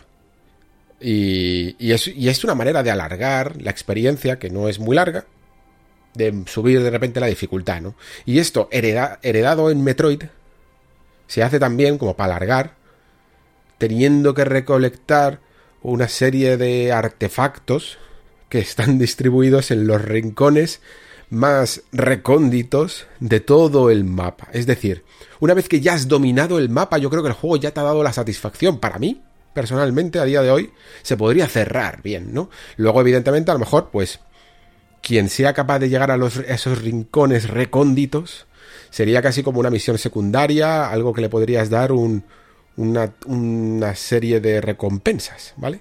Pero una vez que has conseguido todos los poderes, que te has movido por todo el mapa, ya has completado el examen que te ha dado el juego, ¿no? Bueno, pues Metroid Prime te ponía un examen, te ponía la selectividad directamente, mm, con una serie de artefactos que estaban en esos lugares increíblemente recónditos y te obligaba otra vez a estudiarte todo el mapa para eh, llegar a esos sitios muy, muy, muy, inaccesibles y sobre todo muy olvidados, porque ya habías pasado tantas veces por ahí que ya habías obviado que ahí a lo mejor podía haber algo, ¿no? Y eso le puede llegar a pasar factura. Sí, eso lo entiendo perfectamente. Al tipo de jugador que no vaya a disfrutar eso, yo directamente le digo que busque una guía. Y que no se moleste con el juego a día de hoy por ese desafío casi extra obligatorio, ¿no? Sí que es verdad que quizá dentro de la exploración eh, os puede ocurrir en algunos momentos a nivel intermedio con, con el tema de algunos power-ups que, te desbloquean lugares que pueden que, que no has vuelto a pasar en mucho tiempo y cosas así que podrían haber estado un pelín más diseñado, pero es que el diseño de hacer estos juegos es verdaderamente complejo. Diseño de hacer un buen laberinto es verdaderamente complejo. Y entonces siempre va a haber puntos oscuros en, el desarrollo. Me parecen inevitables. ¿eh? Tengo, mucha, tengo mucha curiosidad porque al final Metroid Prime 2, Echoes, podría llegar a ser un poco más oscuro, ¿no? Incluso en, estos términos de, exploración mucha gente se perdía. Pero tengo mucha curiosidad por ver cómo lo aproxima de una perspectiva moderna Retro Studios con Metroid Prime 4 para, para evitar estos lugares comunes que ha tenido la saga en picos de desafío, ¿no? Y que a día de hoy a lo mejor no hace falta, no hace falta ser, llegar, llegar a tanto. Y hablando ahora sí, después de casi media hora, que yo creo que me la debía a mí mismo, vaya, de Metroid Prime, hablamos un poco del remaster. Joder, qué remaster. Yo ya, yo ya os digo que para mí esto es, yo lo considero un remake. ¿eh? todo lo que sea en el fondo, tener que volver a trabajar en términos de remodelación gráfica, lumínica, textura, de texturas y todo este tipo de cosas, significa rehacer una obra. Es que claro, debería, si está el remaster, que para mí viene del término cinematográfico de remasterizar, es decir, de volver a coger eh, una copia del original y volver a exportarla, por decirlo así, digitalmente, porque ahora tienes un soporte mayor.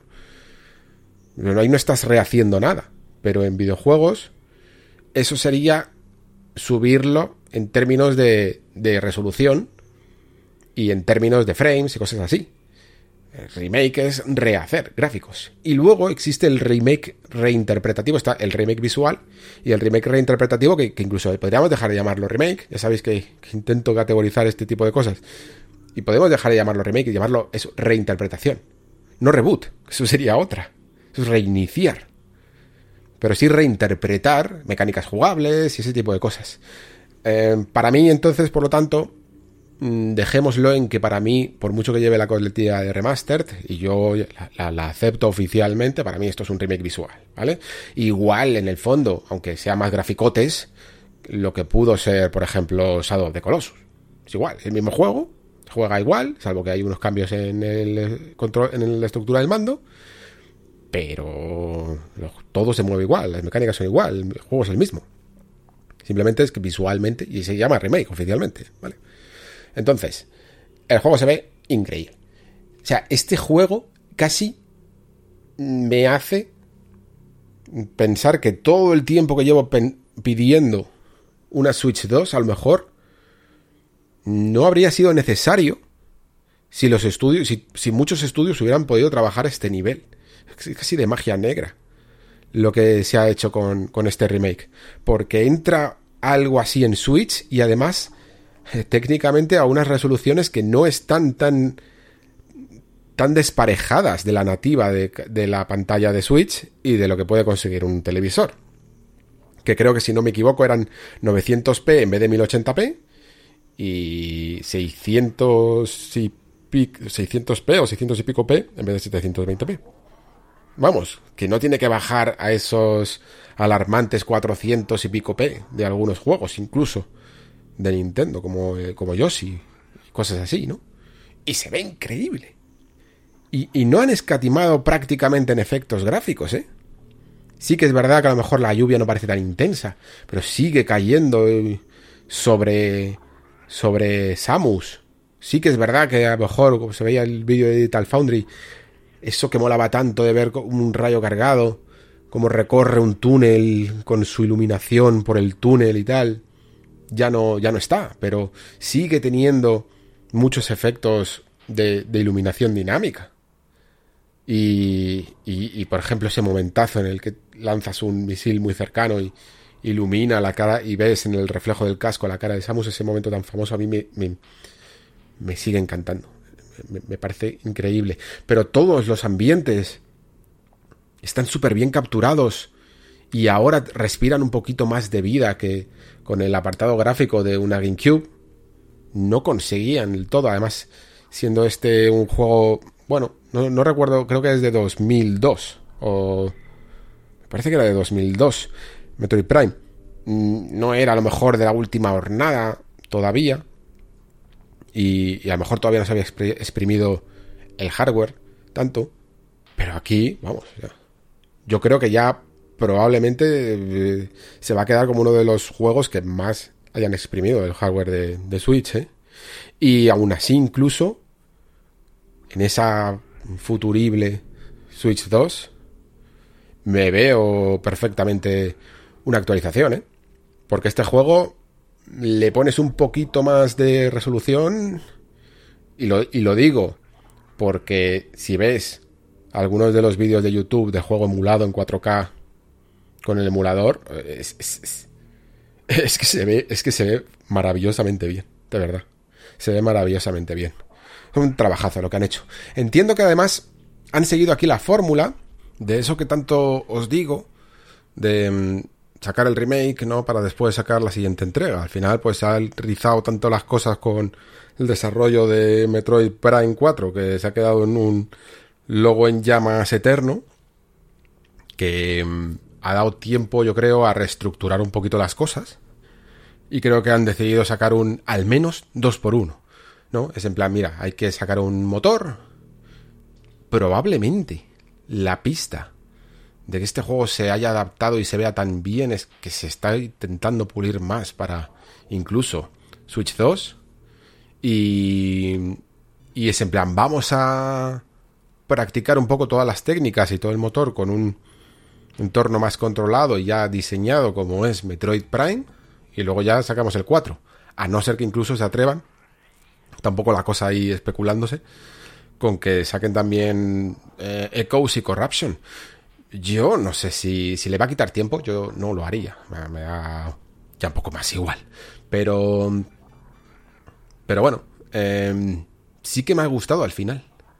Eh, cuando, cuando lo recibí, evidentemente, como es un Metroid, me, alegré. Pensé que a lo mejor, aunque se veía increíblemente bien, no hacía falta por el hecho este de que saliera Metroid Prime 4 y ahora me alegro un montón. Sinceramente. O sea, el juego se ve increíblemente bien tiene unos detalles que me habría gustado ver, como digo, en toda la, en toda la generación de Switch. Creo que saca los colores totalmente a, a mucho catálogo, tanto de Nintendo como sobre todo quizá incluso de third parties, que si de verdad querían haber apostado por una buena versión y un buen port a Switch, tenían que haber hecho algo parecido, ¿vale? Y sin bajar y sin utilizar tanto la el comodín de bajar la resolución y este tipo de cosas, o que el port vaya terriblemente mal. Y como máximo, pues como decía antes, aquí han decidido hacer un, un, un remastered barra remake comedido, en el sentido de que yo creo que, faltaban mejoras de calidad de vida, se podían haber eh, implementado y que han decidido no hacerlas. Yo creo que es un error, ¿eh? yo creo que se podía haber hecho, por ejemplo, algunos ajustes en el, en el tema del escaneo, tanto a nivel de control como a nivel de función. Creo que incluso para mucha gente quizás se podía, si quieren, ¿eh? Eh, meter más términos de, o sea, más facilidades para la navegación por el mapa, o incluso para que tú mismo te pudieras mm, marcar ciertas zonas de que, luego vas a tener que volver y no tener que tenerlo todo apuntado en un papel o en la memoria que cada vez es más fallida y ese tipo de cosas. Ahora mismo la verdad es que incluso no me acuerdo yo mismo de todas, hablando de, de memoria fallida, pero recuerdo que me estaba jugando digo, esto se podría haber mejorado, esto tal. Lo que sí que han hecho muy bien es mantener el, eh, digamos, el control eh, que de, todas las versiones, por decirlo así, de la versión de Wii, que si lo jugasteis en Wii, yo personalmente, yo lo jugué en Wii la primera vez, ¿eh? no lo jugué en GameCube. Mm, para nada jugasteis una versión mala o algo así por el Wii mando, todo lo contrario. Para mí, jugar la, versión de Wii es probablemente la mejor. Requiere una más, más actividad, y eso en el fondo está bien, y, tiene una función más orgánica a la hora de disparar a los enemigos que este especie de mm, bloqueado del apuntado que lo hace increíblemente mecánico. O sea, si la acción en un Metroid Prime no es lo principal, la forma de apuntar a través de un mando tradicional lo hace muy, muy básico. Mm, lo, lo hace muy fácil y muy poco interesante. Apuntar con el mando de Wii mola mucho, sinceramente. Y en algunos momentos, incluso yo diría que te permite hacer cosas más, de maneras más rápidas. Lo que sí que es verdad es que con el mando de la Wii era a veces un poco complicado, pues, girar sobre uno mismo, ¿no? Pero yo más o menos me, me habitué salvo en algunos momentos a lo mejor que se volvía un poco loco el mando, era más, eh, me, gustaba más la exploración así. Aún así, en esta versión de Switch lo he jugado con mando Pro, pues porque ahora mismo estaba con. Lo quería poner en pantalla grande, sin, sin los eh, Joy-Cons y tal. Es como más he jugado por, por cambiarlo, que ya lo había jugado en la versión de Wii. Y también se puede jugar perfectamente bien, ¿eh? Y está bastante bien conseguido, yo creo, la, la manera de navegar en primera persona, mucho más que incluso en el original, evidentemente, quiero decir, en este remaster. Así que eh, me parece una muy buena edición, sinceramente. Creo que además hay una, hay una cuenta pendiente con esta franquicia. ¿eh? Y sabéis, creo que sabéis a lo mejor la anécdota de que Metroid Dread ha vendido más copias que toda la saga Metroid juntas, ¿vale? No sé hasta qué punto, yo creo que sí que puede ser cierto, porque es que ha vendido tan poco Metroid en general, que, es así. Eh, y, no tiene tanto que ver solo con que Dread, que es un buen juego, ¿vale? Tiene que ver con, con Switch. En Switch vende todo. Switch es, un es una vendedora, una máquina automática de vender juegos, de lo que sea.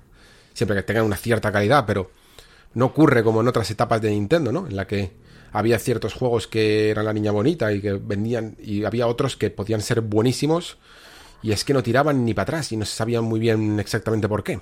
Y Metroid era la más afligida dentro de estos asuntos.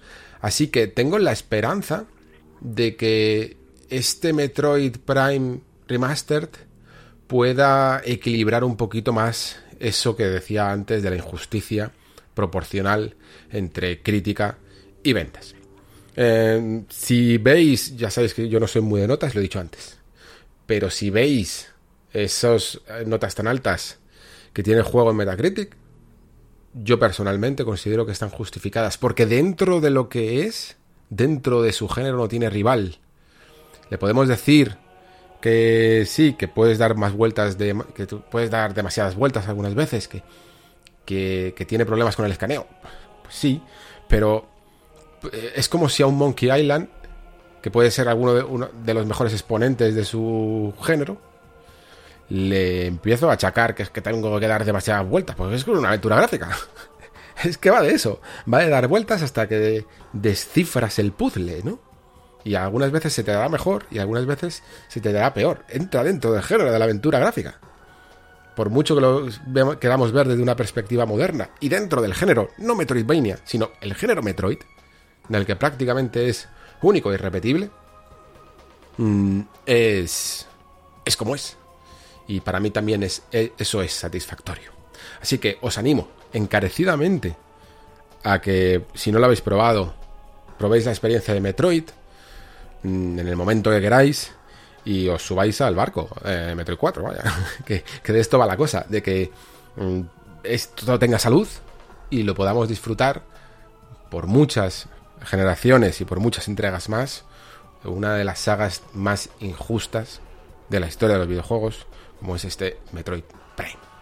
Bueno, espero que os haya convencido de, de ello y si no, mm, simplemente de verdad es un ejercicio de diseño de niveles de los que pocos tienen rival, sobre todo en la época. ¿eh? Solo por eso incluso tiene muchísimo, muchísimo valor como pieza del gran museo de los videojuegos.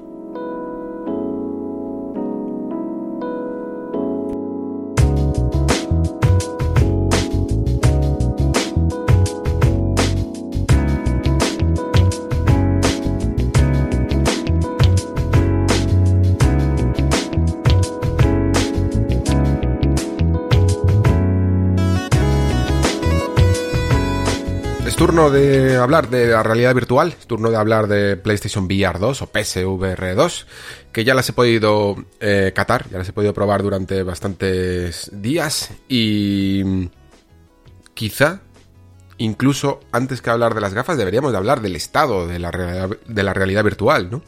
Pleno 2023.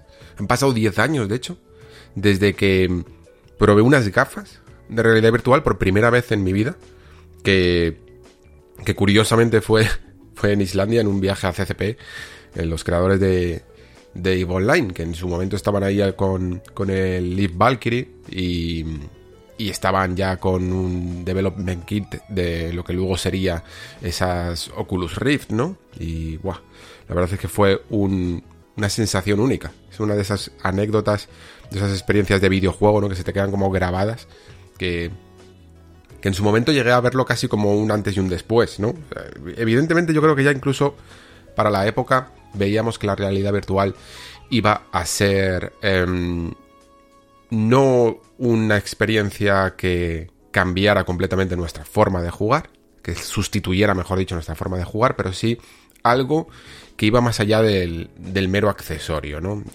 incluso de la mera moda, podríamos decir. Yo creo que incluso casi empezando por las conclusiones sobre la realidad virtual, em, creo que la realidad virtual es algo que va a ir y venir eh, durante las próximas décadas, todo el rato, sin parar.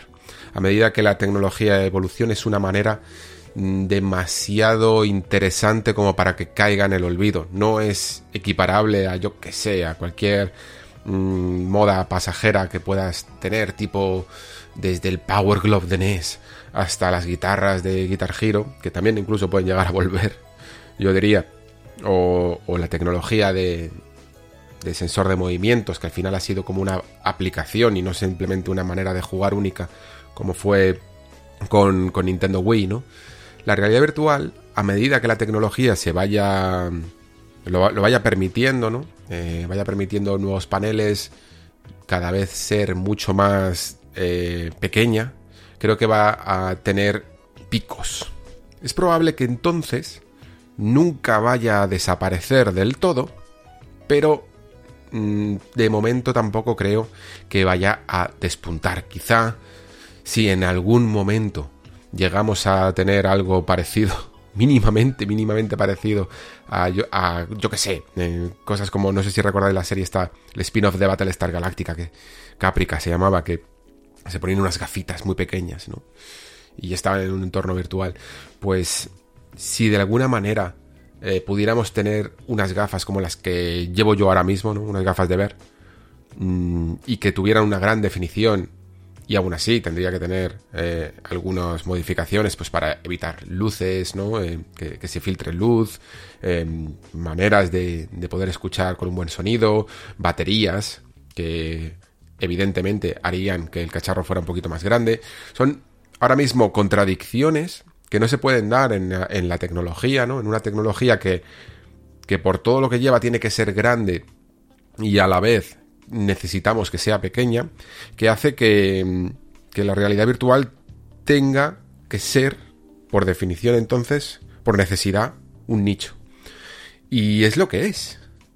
Ha habido picos, como digo, y yo creo que el más grande lo tuvimos hace dos o tres años con el lanzamiento de, de Quest 2, que fue ese momento dulce en el que veis esto que estoy comentando, más o menos se estaba consiguiendo en un buen momento. Es en plan, las gafas más cómodas, porque Quest 2 es una de las eh, gafas más vendidas de la historia de, la realidad virtual.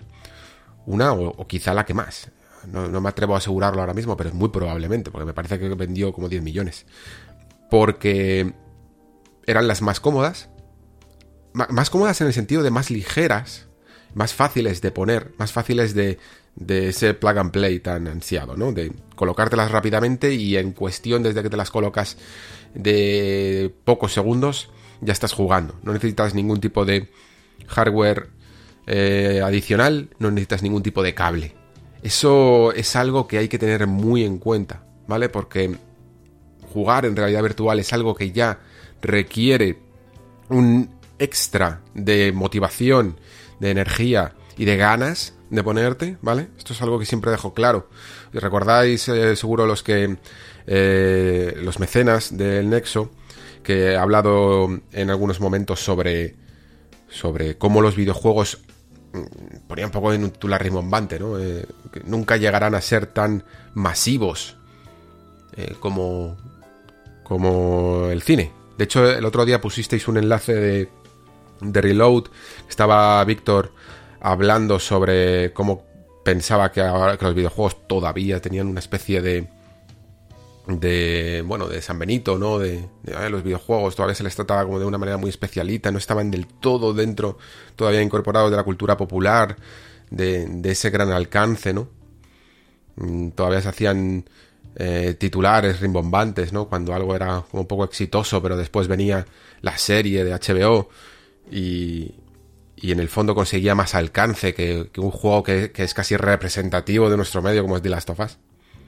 Y, yo lo explicaba en este, en este programa diciendo que es que los, los videojuegos por su idiosincrasia de ser un entretenimiento activo y no pasivo como el cine nunca van a poder llegar a, a tanto público. Incluso con unas generaciones ya nacidas y nativas dentro de los videojuegos, siempre será más fácil que el ser humano busque la mayor comodidad. El cerebro, como he dicho algunas veces ya, está diseñado para ahorrar energía y por lo tanto eh, lo más fácil es recibir los estímulos. Sentarte en tu sofá sin moverte, sin hacer absolutamente ningún gasto calórico y solo recibir información que cubre tanto varios sentidos, ¿no? Que cubre tu vista y cubre tu oído, como mínimo, pues ya es em, ya es suficiente. Ya, ya es, es como el, estado ideal de, del entretenimiento, ¿no? No tienes que hacer ningún esfuerzo, ni siquiera de lectura, como por ejemplo en los libros. Y por supuesto no tienes que hacer ningún esfuerzo interactivo de tener que ir eh, dando tú las acciones con un mando, como en los videojuegos. Si a esto entonces le sumas eh, la realidad virtual en el que ya no solo tienes que dar esas, esas acciones, esos inputs, sino que además tienes que moverte físicamente, a veces estar de pie, em, tener un trasto además en la cabeza. Todas esas cosas siempre van a generar una cierta pereza al usuario más cómodo. Que el, ojo, usuario que no tiene absolutamente la culpa de buscar esa comodidad. Al fin y al cabo, el entretenimiento está hecho para esos momentos de descanso, ¿no? El trabajo no tiene por qué ser simplemente la actividad laboral que hagas porque mm, trabajas en un sitio, sino que aquello que tú defines como trabajo, o incluso alguien que tenga una eh, actividad, un, hobby creativo, eso es tu, tu momento en el que le dices al cerebro, es hora de currar, es hora de pensar y es hora de gastar calorías. Yo mismo en este podcast estoy gastando calorías. Pues estoy ya, estoy hablando, estoy pensando, ¿no? Y eso es algo que mi cerebro está diciendo, deberías de estar tumbado en un sillón sin hacer nada y sin moverte. Ese es el estado superior de la supervivencia, el que te dice, oye, mm, has conseguido todo, tienes comida, tienes cobijo, tienes descanso y ahora lo que tienes que hacer es no hacer nada. Ya está, ¿no? Es una, una parte muy primaria de nosotros. Entonces la realidad virtual lucha contra todo eso, a un nivel primario. Hay que entenderlo. Y por lo tanto, es muy, muy complicado mm, que, que, despunte. Eh, en este contexto, PlayStation VR 2 eh, se presenta con, con otro, bueno, con, con otro hándicap todavía mayor que es el del precio, ¿no? El del ser, porque, bueno, el de precio por sí no sería simplemente un hándicap. Hay gafas más caras, ¿eh? Valve Index, por ejemplo. Y ojo, que no que estas PSVR 2 no tendrían mucho que envidiar, la verdad, a las Index. Otras gafas que además son... Eh, tienen, tienen trackers externos y todo, y todo ese tipo de cosas, ¿vale? Que van, van a otro nivel, pero, pero que todavía te, necesitas muchos cacharros y muchos cables. Esto digamos que es una especie de gama alta, lo que ha intentado hacer aquí Sony, dentro de del precio ajustado. podría ser una, calidad-precio dentro de esa gama alta, ¿no? Porque no son 1000 euros, son 600 y aún así incluso son 600 euros dentro de un contexto económico. De, cómo están los mercados, de cómo está la inflación y de cómo además Sony no se puede permitir hacer riesgos aquí en, en este tipo de dispositivos. Esto no es una PlayStation 5. Aquí no vas a vender 80 millones, 90 millones, no vas con el objetivo de vender esos, esa millonada para después eh, recuperarla con, con royalties, tanto de bueno, con la inversión que hagas en tus juegos, eh, tanto con los royalties de, de, juegos de terceros, con accesorios que vendes aparte, mandos, etcétera, ¿no? Sino que tienes que. Tienes un nicho de mercado tan nicho que necesitas sacar dinero de cada producto que, vendas. No puedes ir a pérdidas. Eso también hay que tenerlo muy en cuenta. Y por lo tanto eso pues le toca pagar al entusiasta de, de, la, de, la, realidad virtual. Em, ¿Lo justifica tecnológicamente? Pues como digo, creo que sí, con ese agravante quizá de la inflación. Yo creo que a lo mejor en otros momentos, en otro contexto, si estas gafas por ejemplo hubieran salido en 2020, quizá quitándole algo de, su tecnología, que luego pasaré a describir, podrían haber costado 500 euros. Perfectamente. O sea, el panel que tienen es muy bueno. Es un panel de, de alta resolución, de, de 2000 por 2000, me parece que son, sí, 2000 por 2040 cada ojo que además incluso tiene un campo de visión más, más grande de lo, que suele ser, por ejemplo, el que tiene las Quest 2, con 110 grados, y, y, a la, vez es un panel OLED HDR, que, yo esto además es que tuve, tuve incluso problemas en las capturas, porque dije, va, no, creo que haya aquí mucho problema para capturar, eh, aunque tenga eh, activado el HDR. Y, tuve que luego repetir un poco algunas capturas porque sí, te captura con HDR. Está, está muy bien planteado para que tengas la mejor definición posible, la, eh, mejor representación de, los colores, gracias a esta combinación de OLED y HDR. Claro, todas estas cosas las estás pagando. Sin duda. Y eso crea también esa gran pregunta, ¿no? De hasta qué punto em, ahora mismo la realidad virtual necesita que sobre todo un agente tan importante como Sony, ¿no? que tiene esa marca detrás, que proporciona una confianza grande en el usuario, como demostró ya con las primeras PSVR, que vendieron bastante bien. Em, ¿Hasta qué punto necesita que esta tecnología sea tan tope de gama, por decirlo así, ¿no?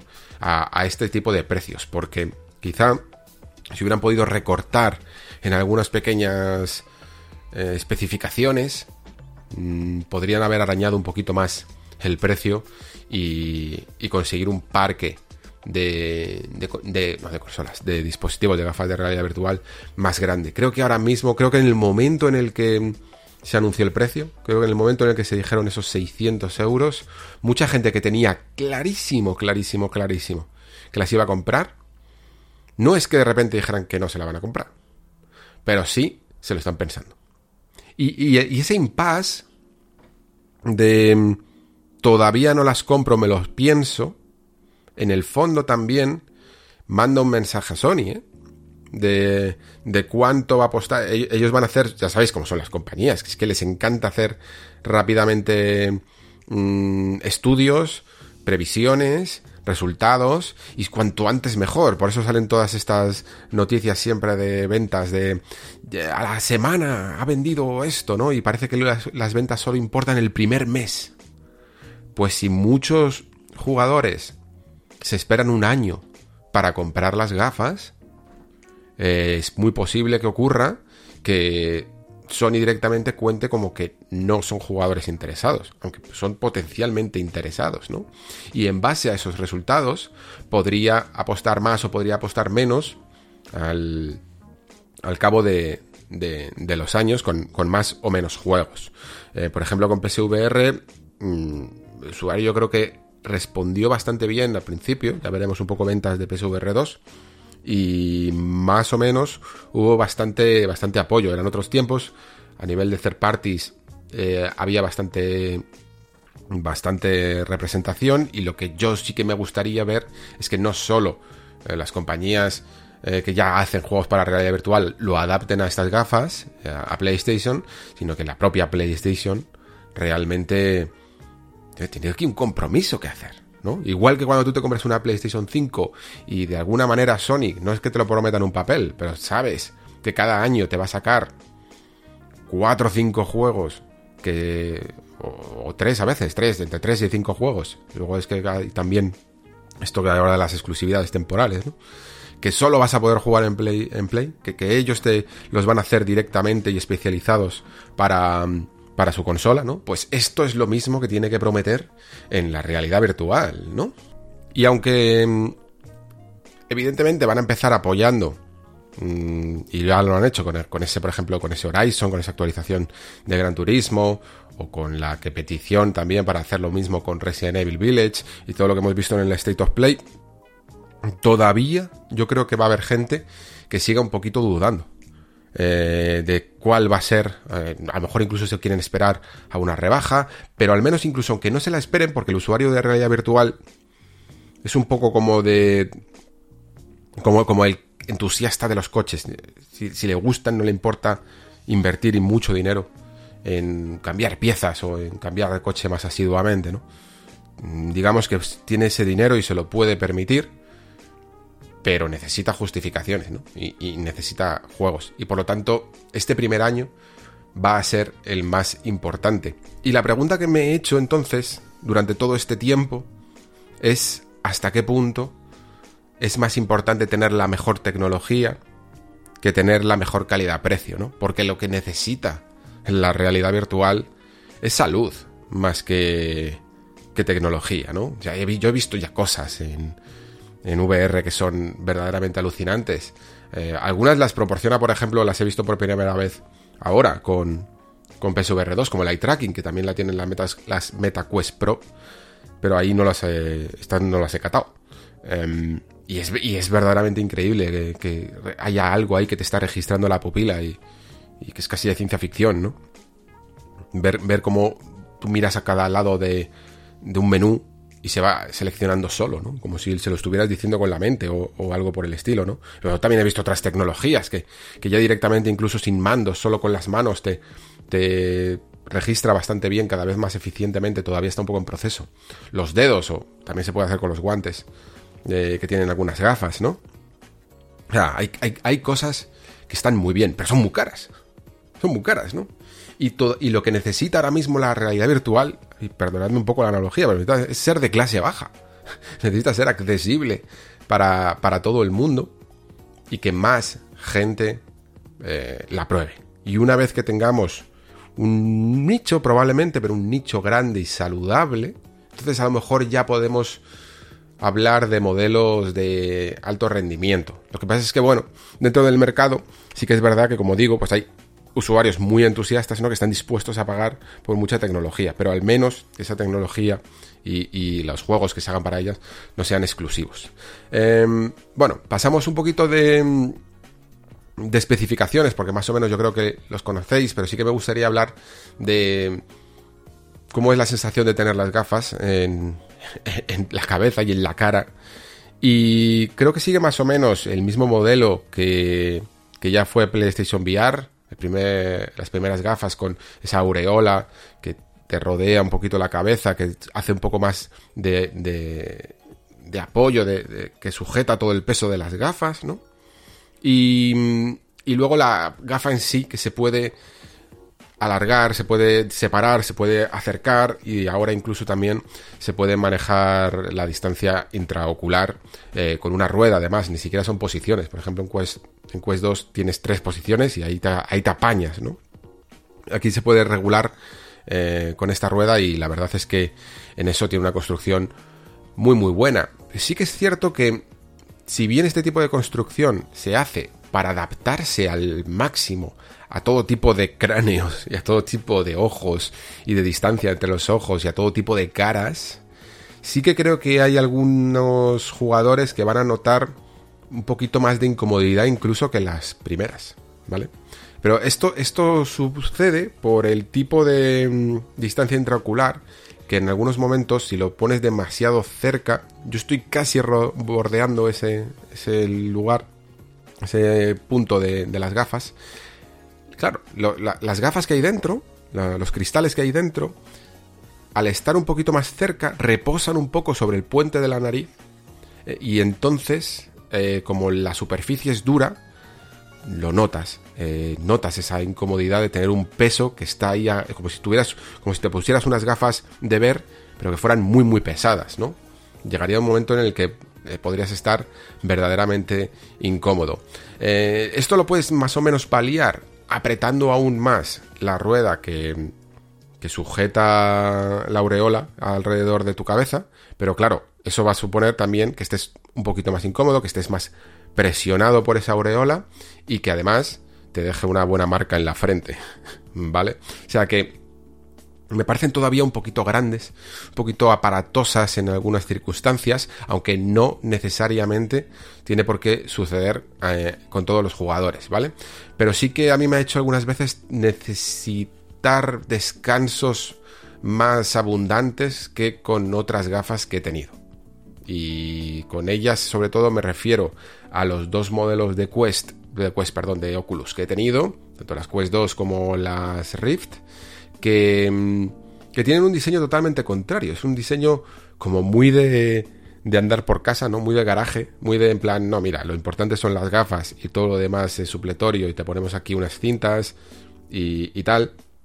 Y sin embargo, me siento más ligero porque como solo tienes unas correas de velcro, tengo la sensación de que mi cara está un poquito más liberada y luego ofrece una solución que mm, esto ya es muy, muy, muy pijada y muy, muy, muy especialista, ¿vale? No, no os va a interesar tanto, pero, pero sí que es verdad que lo que sucede, siempre ha habido un problema que Carmack decía mucho, que es que es muy difícil ocultar la luz que entra por la parte inferior de la nariz, ¿vale?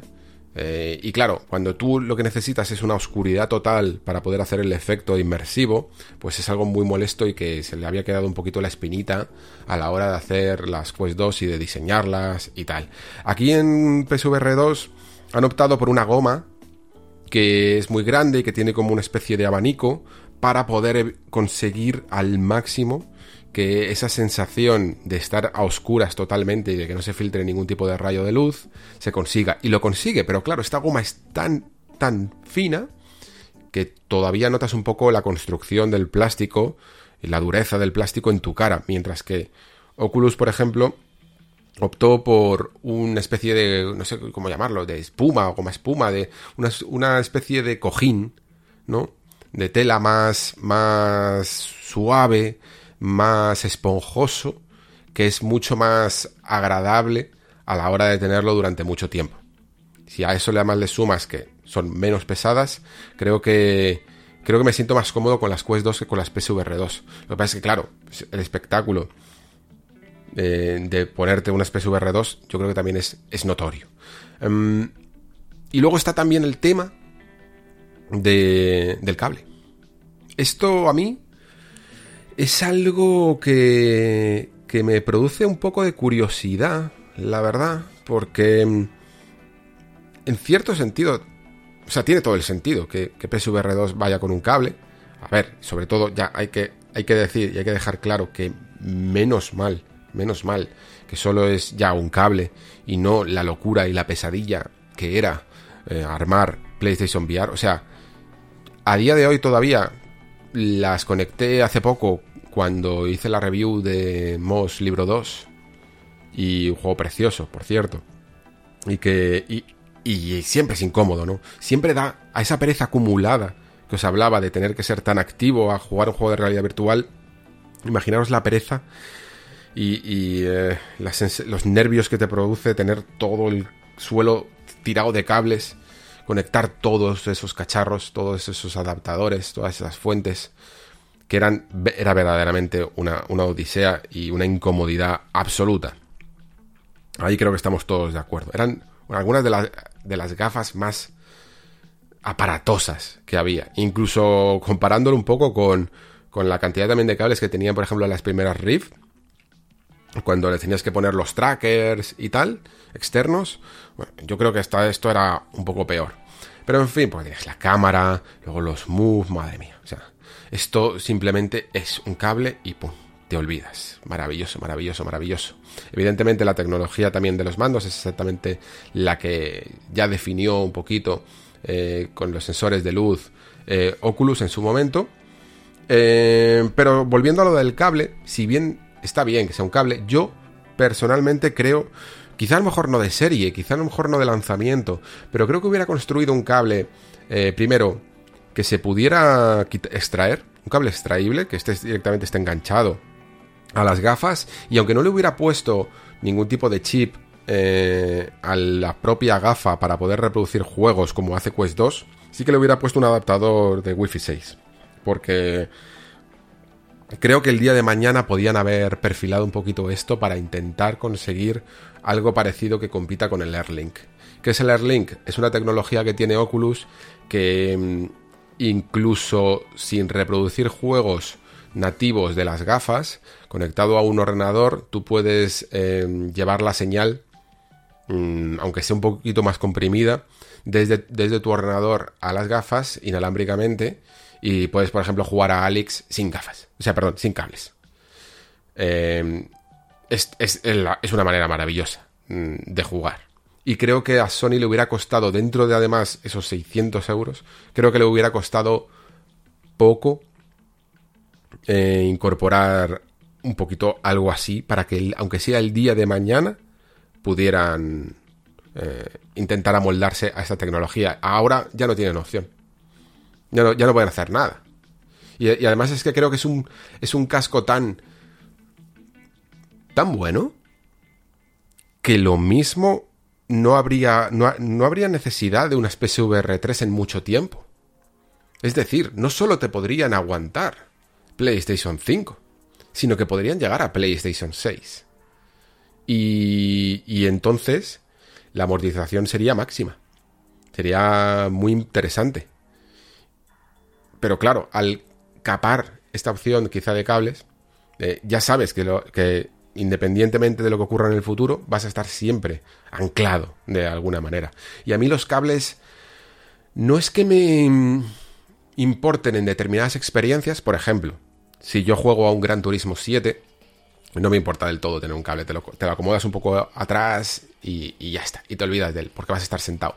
Pero cuando estás en un juego de pie, que te quieres mover, tipo eh, Horizon, tipo Resident Evil, tipo Alex también, es una pena, ¿eh? es una pena, porque, porque pierdes un poquito. Siempre hay una parte de ti que está demasiado pendiente del cable, de si te vas a girar demasiado, de si no, de si te vas a enrollar, de notarlo balanceándose detrás de ti. Y es una pena. Em, bueno, esto a nivel de hardware y a nivel de mercado son las sensaciones y muchos entonces podréis decir, bueno, pues no os parece que estés muy contento, ¿no? A ver, ya he probado muchas gafas de realidad virtual. Yo en general estoy contento con todas. Y sin embargo, luego también hay que hablar de los juegos. Y en los juegos sí que estoy un poquito más contento. O sea, veo, veo un futuro esperanzador, incierto, pero esperanzador. Aunque me gustaría que hubiera, yo qué sé, también un poquito de, no sé, de dejar ganar a veces al usuario por parte de Sony en el sentido de, por ejemplo, vale, te ha pillado la inflación. Has tenido que subir probablemente el precio de estas gafas. Bueno, tío, pues ponen el pack Horizon. Pero, pero si no, o sea, la gente, muy probablemente, casi todos van a querer empezar por Horizon y por las actualizaciones gratuitas de Gran Turismo 7, el, que le guste, está fenomenal, evidentemente. Pero ya supone, comprarte Horizon supone, pues eso, se, añadir. Eh, me parece que había como oferta, ¿no? Que, lo tenías por 600, por 40 euros o 50 euros y aparte solo cuesta 60 euros. Bueno, pues es que ya es un pico más, ¿no? Que tienes que considerar solo por un juego. No sé, creo que añadirlo al pack habría sido lo correcto y una declaración de intenciones, porque el juego mola mucho. Y las primeras sensaciones, ahora sobre todo que he podido probar Gran Turismo 7, que he podido probar Resident Evil Village, eh, aparte de algunos juegos de terceros que ya había jugado, pues están bastante bien. Eh, esto significa que veo una buena vía de jugar, sobre todo para aquellos que no quieran pensar en PC, ni en conectarlas a un PC, o que no les sea suficiente la potencia nativa de las gafas. Creo que tiene un catálogo bastante. bastante bien planteado. Aunque todavía podría llegar a echar de menos alguna cosilla más. Eh, la verdad. Y luego creo que la decisión de que las actualizaciones de juegos de PlayStation VR a PlayStation VR 2, de PS4 a PS5.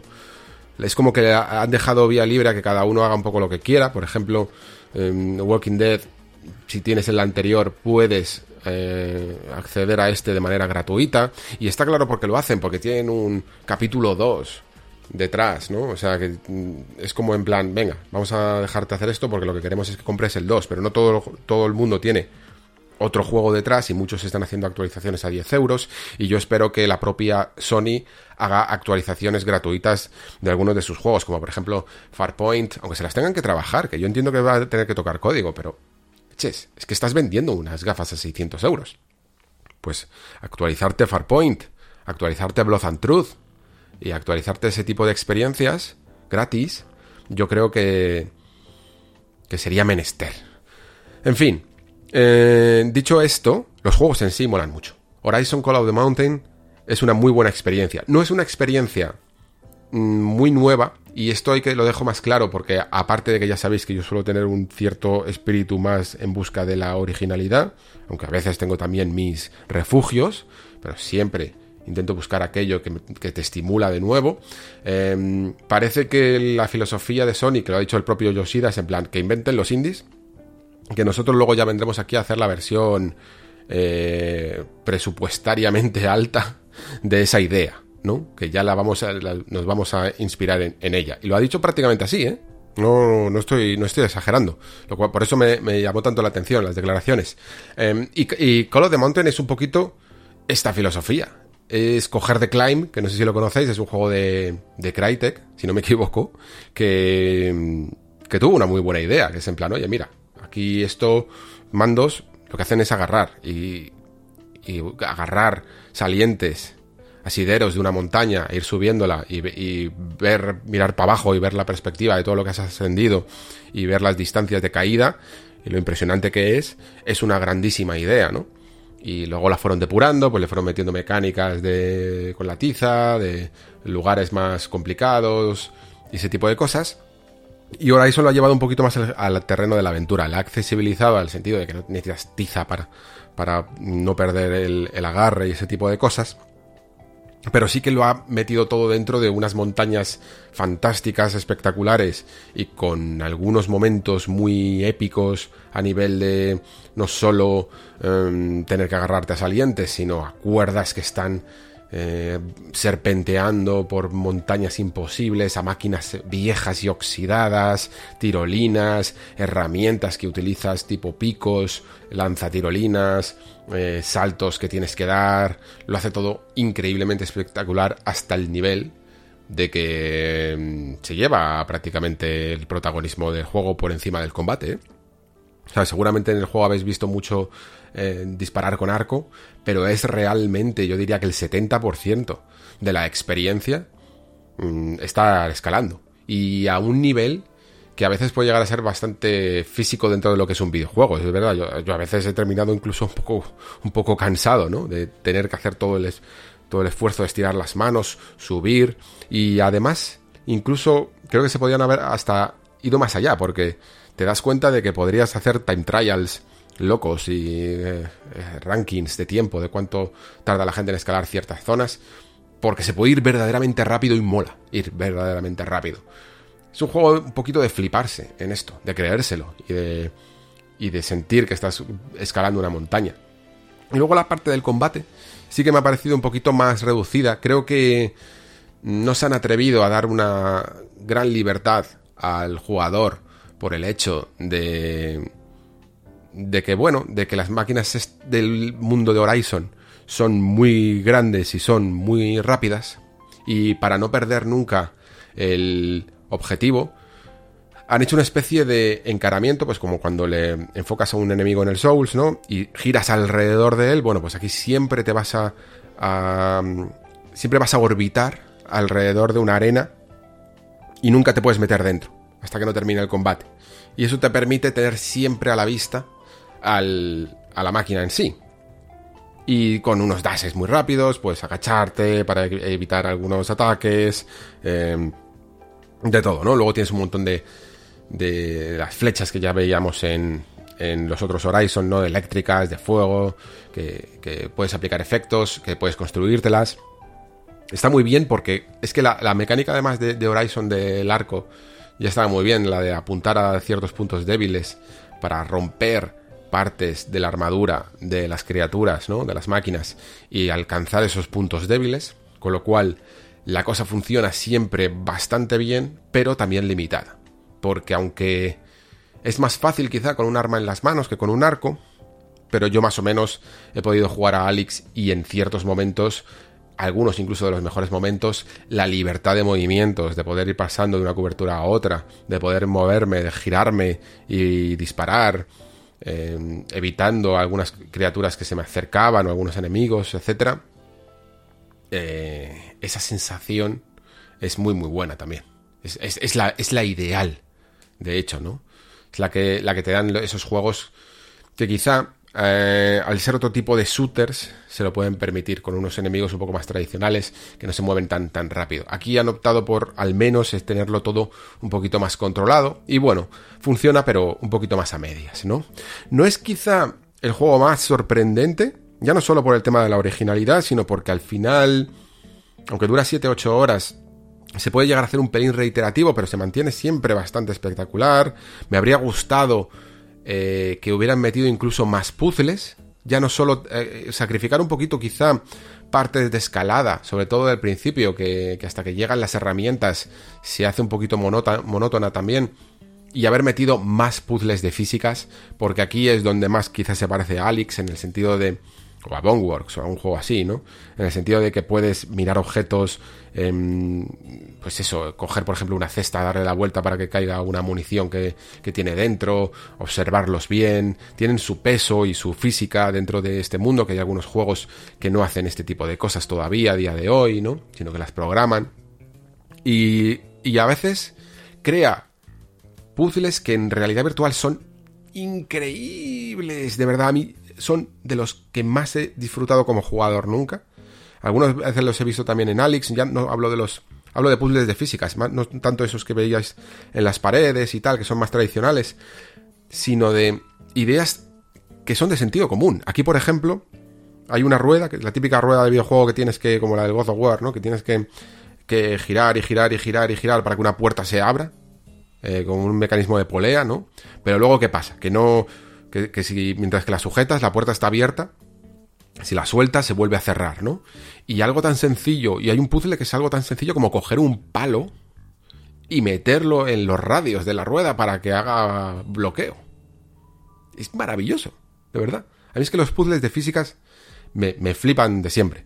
Y, cuando los haces con la manipulación de objetos en el espacio y eh, en el entorno de virtual, me, vuelven loco. Me, encantan. Y ojalá hubiera tenido más.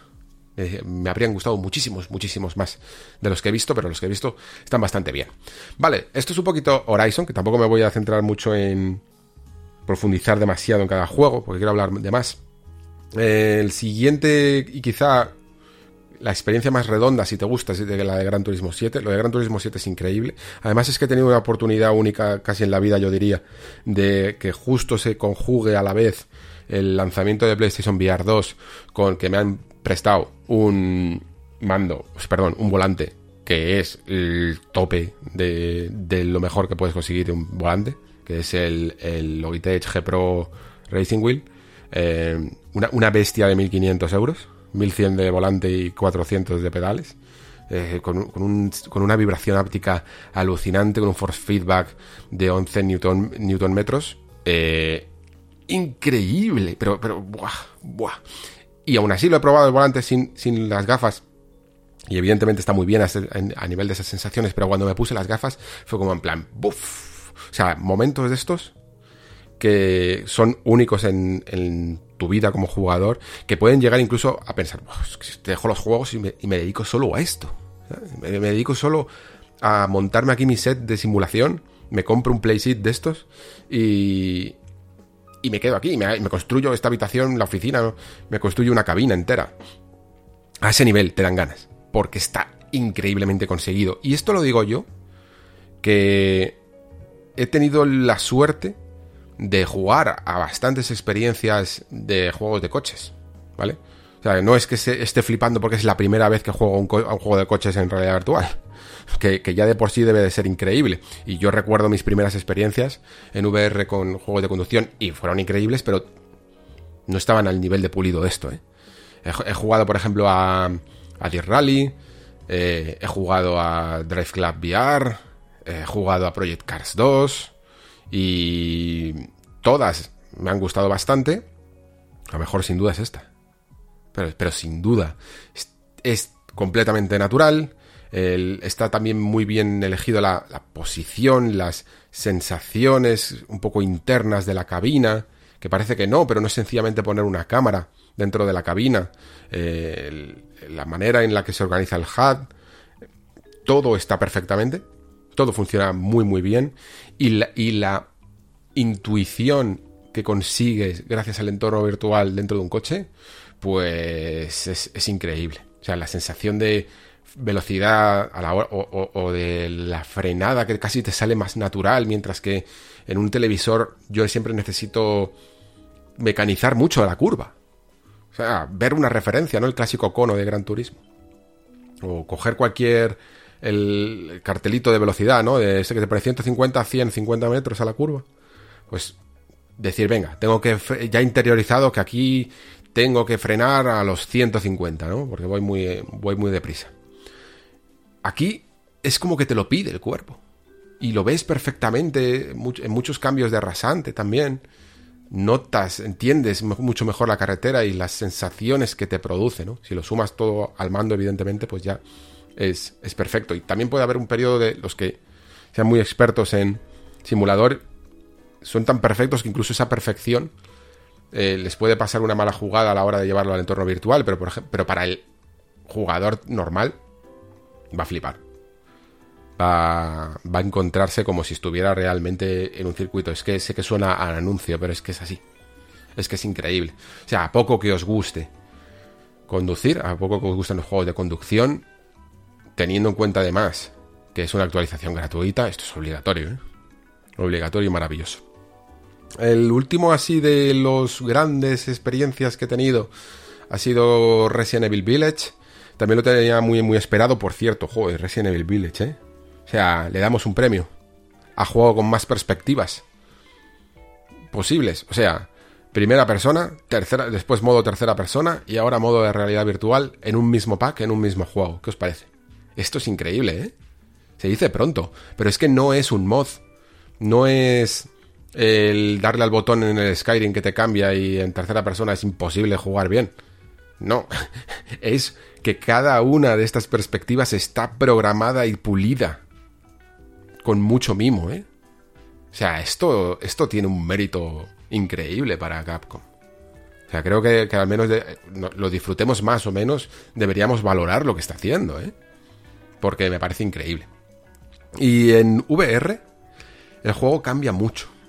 Si bien, por ejemplo, os decía que en Gran Turismo habrá hasta Peña Pro que prefiera no jugar en VR porque lo tiene tan masterizado en, en televisor que pasa, y conozco que hay gente que es así, mm, en Resident Evil sí que vas a ser, a poco que seas un jugador ducho en shooters y cosas así, sí que vas a ser mucho mejor jugador sin VR.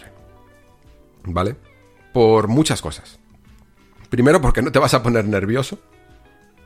Y, no te va a temblar el pulso, ni, ni la tensión, ni también, digamos que mm, ciertos ejercicios manuales que tienes que hacer y que Ethan en la versión normal hace solo. O sea, tú le das un botón recarga eh, y aunque no le des, a veces amartilla el arma o, o, o bueno, o pone la bala en la recámara. Lo hace él solo, tú no lo tienes que hacer.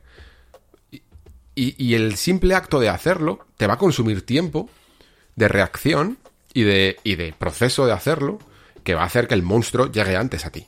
Entonces, a una misma dificultad, el juego evidentemente siempre va a ser más difícil. Y, y, repito, esto sin ponerte nervioso. Vas a fallar mucho más, es imposible no ponerte nervioso. El, bailoteo que se marcaban los hombres lobo en Resident Evil, ¿os acordáis? Que a veces iban muy rápido, a veces muy lento. Estaban todo el rato girando la cabeza, es algo que hacen mucho para que no les apuntes en la cabeza cada vez más en, un Resident Evil. Y, y, aquí estaba muy bien conseguido. Mm, es, a veces eh, imposible acertarlos. ¿eh? Si bien en algunos momentos eres muy intuitivo y eres capaz de, de disparar y ¡pam! rápidamente a la cabeza, hay otros momentos en los que vas a gastar un cargador y, te vas a sentir fatal. Y hay, otros momentos en los que no vas a pensar, no te vas a dar cuenta de que no tienes balas. Te va a pillar mal, te vas a, poner nerviosísimo. Y que cómo era esto de poner aquí el cargador. Y, no me, y de nuevo, no me pilla de nuevas, ¿eh? Mm, yo clavando bien los cargadores en, en Alex, por ejemplo. Aquí en algunos momentos me he puesto nerviosín. Y eso dice mucho. Porque aquí no vienes a jugar bien, ¿vale? Si quieres jugar bien, si quieres eh, tener una experiencia certera, te pones el modo primera persona o incluso el, de tercera. Pero si lo que vienes es a sentir una cierta intensidad en la partida, lo va a conseguir. Y eso lo denota un juego que yo ya comenté en su momento, que a mí no me daba nada de miedo. Y que en realidad virtual, a ver, como ya me lo conozco, pues ya sé que tampoco es que me vaya a dar miedo, pero que me haya puesto nervioso, sin duda, sin duda. O sea, ¿acordáis ese momento cuando empieza realmente el juego, justo cuando ves toda la panorámica del castillo y tal, justo antes, que vienes de un bosque con la linterna por la noche? o sea, ya solo eso, sabiéndome el juego de memoria, casi, y sabiendo que no, que no iba a pasar nada, hostia, daba, daba cosita, ¿eh? Y, y luego también la sensación esto es una, de las cosas que más me gusta de VR, que es lo que en el fondo consigue la, la estereoscopía de la realidad virtual. Que ya no es simplemente que es que estés rodeado de imagen, es que esa imagen salta, ¿no? Esa, imagen es verdaderamente tridimensional y por lo tanto, mm, con menos gráficos porque menos efectos, con menos resolución, porque incluso aunque tengas este panel los juegos muchas veces tienen que, ajustar un poco más de la resolución porque tienen que ir a una tasa de refresco mayor, tienen que mostrar incluso más FOB y por lo tanto tienen que reducir tanto resolución como efectos. Aquí la tasa de frames sí que es inapelable. Y, otras cosas, pues esos reflejitos bonitos que, veías, por ejemplo, en el parqué, algunas superficies de, de Resident Evil Village, aquí no los vas a tener tan eh, bien representados. Pero sin embargo, todo el entorno es que salta. Es que, es que lo sientes que verdaderamente lo estás habitando. Eh, una casa destartalada, te fijas en detalles. Yo me estaba fijando en cosas que digo, hostia, qué bien encurrado está esto. No me había fijado en cómo la ropa está revuelta con un cajón que está astillado, que se sale de su ranura. Cosas que ha hecho el estudio y que en una pantalla es que muchas veces ni te das tiempo a fijarte. Aquí estás tan cerca, tan lo, ves tan real que lo aprecias de otra manera. Incluso con mm, como si estuvieras jugando en baja, en baja resolución y en, y en, y en una configuración gráfica baja, y aún así te puede producir sensaciones que, que te impactan más. Ese es el poder de la realidad virtual y es una de las razones por las que tanto me gusta también. Claro. Entonces, en general, eh, lo que han hecho con Resident Evil Village es muy interesante porque es un ejercicio de forzar em, un juego que no era VR a una experiencia VR. Y está mejor conseguida que lo que hicieron con 7, porque ahora tienen los mandos, evidentemente. Mandos, por cierto, no los he comentado. Tengo que comentar dos cosas de los mandos, sobre todo. La primera, la pila, bueno, la pila, la batería, dura poco, entre 4 o 5 horas. La de Quest 2 era eterna. Yo solo he cambiado la pila dos, tres veces en mi vida. ¿Vale? O sea, es a ese nivel de bestia que es la pila. Y. Y luego las aureolas, estas que tiene el mando. Son, es una, un recubrimiento que parece casi como la guarda de, un, de una espada. Y está hecha evidentemente para que puedas poner ahí los puntos de luz, ¿no? Los trackers de luz que se comunican con el casco. Pero Sony ha decidido ponerlos eh, abajo, hacia la muñeca, en vez de arriba, hacia más allá de los dedos. Y esto hace que, por ejemplo, cuando vas a martillar un arma, no puedes hacerlo bien, porque no puedes poner una mano debajo de la otra. Al final te chocan las dos aureolas y queda raro, porque tú tienes la sensación de que deberías de tener tu mano tocando la piel de la otra y lo que tocas son dos, dos aureolas, dos plásticos que están chocando ahí. No me gusta la posición. No me gusta la posición que tienen las, las. No me parece que es la indicada. Entiendo que quizá lo han hecho porque de esa manera van a conseguir un mejor eh, registro lumínico, se van a comunicar mejor los trackers de luz. Y es posible que así sea. Pero yo tampoco he tenido mucho problema con el estándar que hizo Oculus en su momento. Cuando lo sacó más adelante los Touch. Que se llaman Touch. Y Sinceramente, no sé, no sé por qué han optado por esto. Em, vale, quitando esto, volviendo a Resident Evil, el, ahora se apunta, como digo, manualmente. Tienes que hacer todo el ejercicio de meter la bala en la recámara, sacar el cargador, cogerlo y meterlo dentro de la pistola, el cerrojo del rifle, el barril, ¿se llama barril? No sé cómo se llama, lo de la escopeta del ch, eh, famoso. Em, bueno, pues meter los cartuchos, todo esto que le da una sensación de fisicalidad increíble, ¿vale? Muy bien conseguida. Pero luego tiene otras fricciones, porque claro, el juego, si lo habéis jugado, sabéis que es muy cinemático, tienen bastantes momentos en los que te quitan el control, incluso para chorradas, como simplemente abrir algún armario para un objeto clave, te salta una cinemática en primera persona, ese tipo de cosas.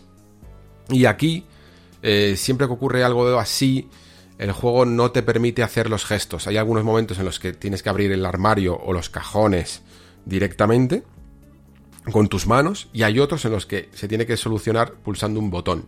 Y claro, como no sabes bien cuándo es cuál, pues hay momentos en los que queda un poco raro. O por ejemplo, que Ethan se tira en el suelo, es que le tiran al suelo mil veces. Y claro, tú estás de pie, el personaje está en el suelo con la cabeza contra el suelo.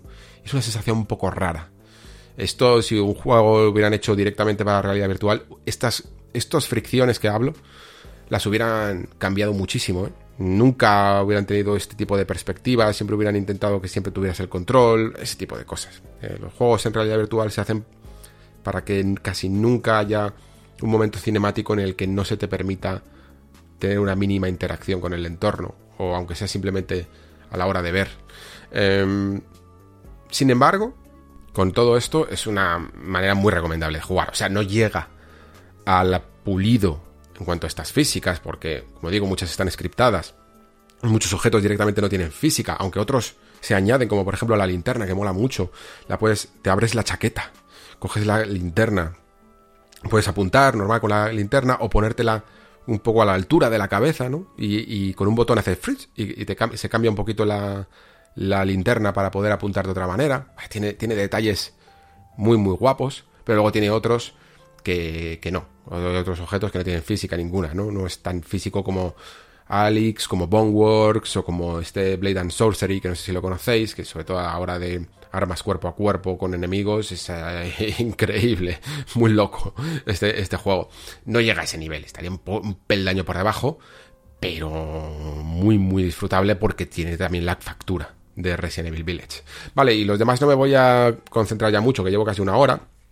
Simplemente decir que recomiendo a quien la juegue que no se pierda Moss, libro 1 y libro 2. Es un juego precioso, es un juego increíble, que parece un teatro en movimiento y, y con un con un uso muy inteligente y muy sencillo de la cámara y de la perspectiva del jugador, con unos puzzles bonitos, eh, juego que parece muy tradicional y que aquí en esta versión de VR2 se han trabajado un poquito más a la hora de mejorar un poquito algunas condiciones de luz o de texturas que no se podía haber hecho antes en, las primeras PlayStation VR. En fin, es muy, muy, muy, muy recomendable. Eh, sin duda. Y tampoco olvidéis ese Walking Dead Sense and Sinners, tanto la adaptación que van a hacer del capítulo 1 como el capítulo 2, es uno de estos juegos también muy físicos. Eh, Recordáis lo que os he comentado alguna vez de clavarle un tornillo a un zombie que se quede enganchado en el cráneo y tenga que tirar fuerte, ese tipo de cosas.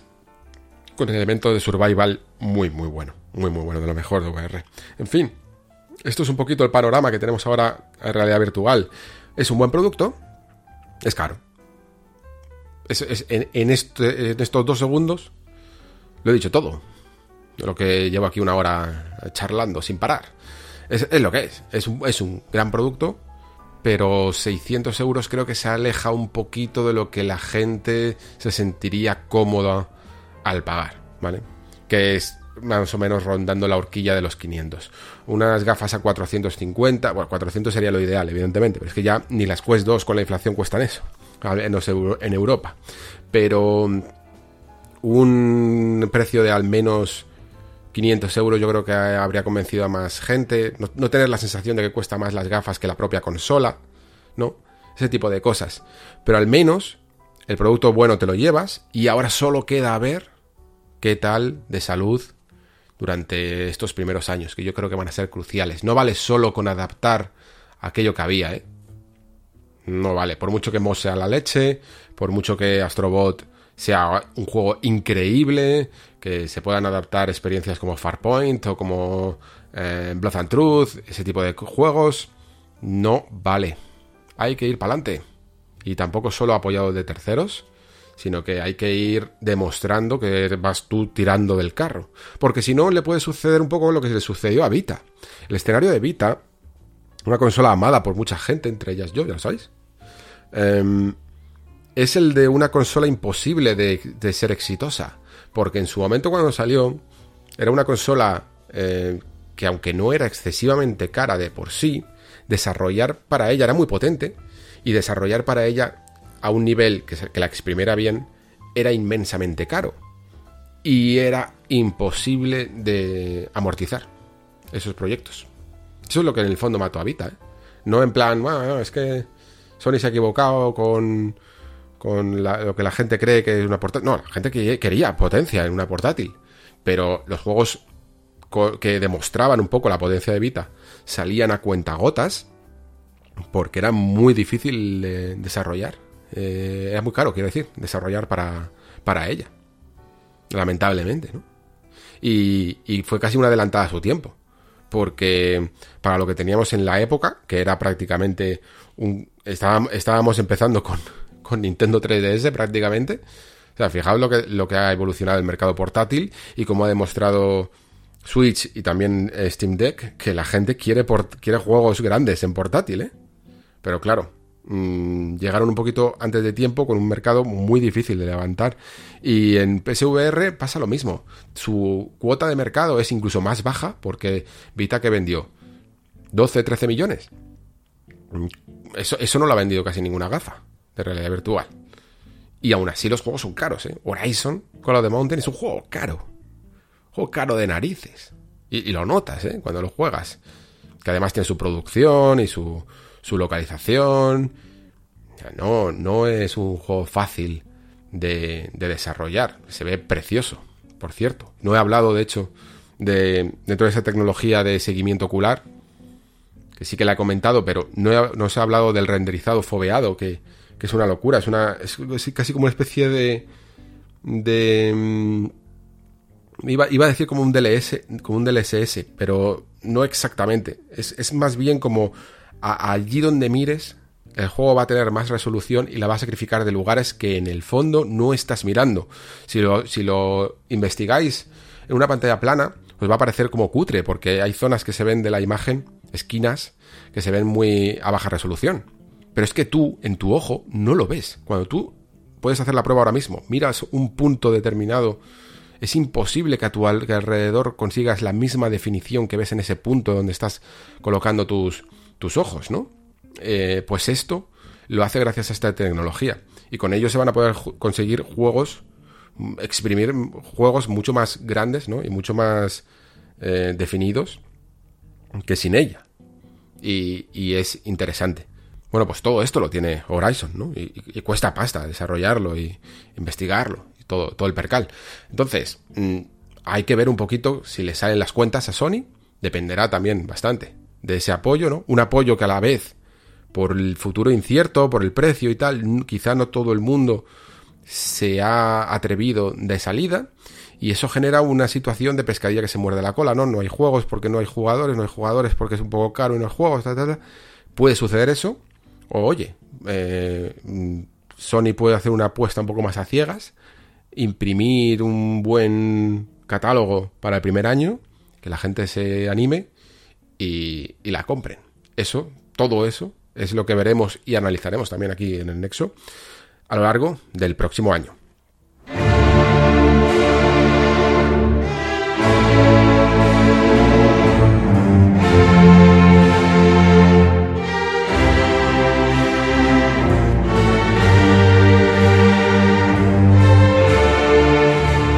Hasta aquí el nexo de hoy.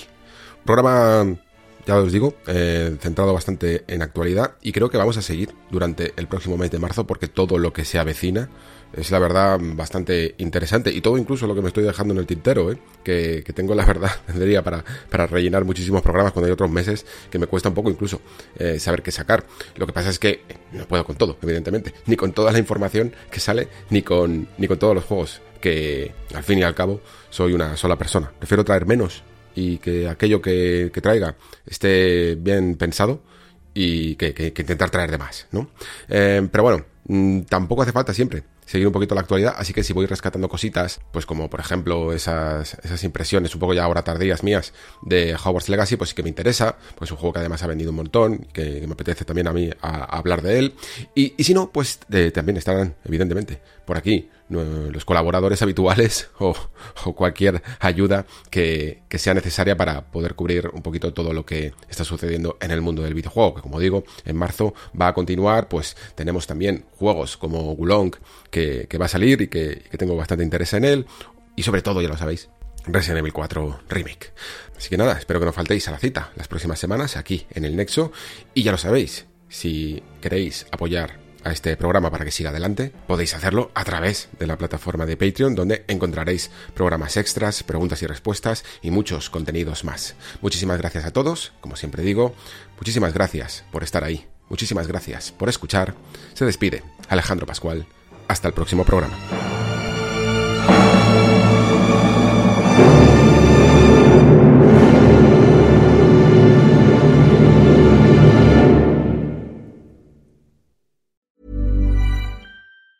Hi, I'm Daniel, founder of Pretty Litter. Did you know cats tend to hide symptoms of sickness and pain? I learned this the hard way after losing my cat, Gingy. So I created Pretty Litter, a health monitoring litter that helps detect early signs of illness by changing colors, saving you money and potentially your cat's life. Pretty Litter is veterinarian developed, and it's the easiest way to keep tabs on your fur baby's health right at home. Go to prettylitter.com and use code ACAST for 20% off your first order and a free cat toy. Terms and conditions apply. See site for details.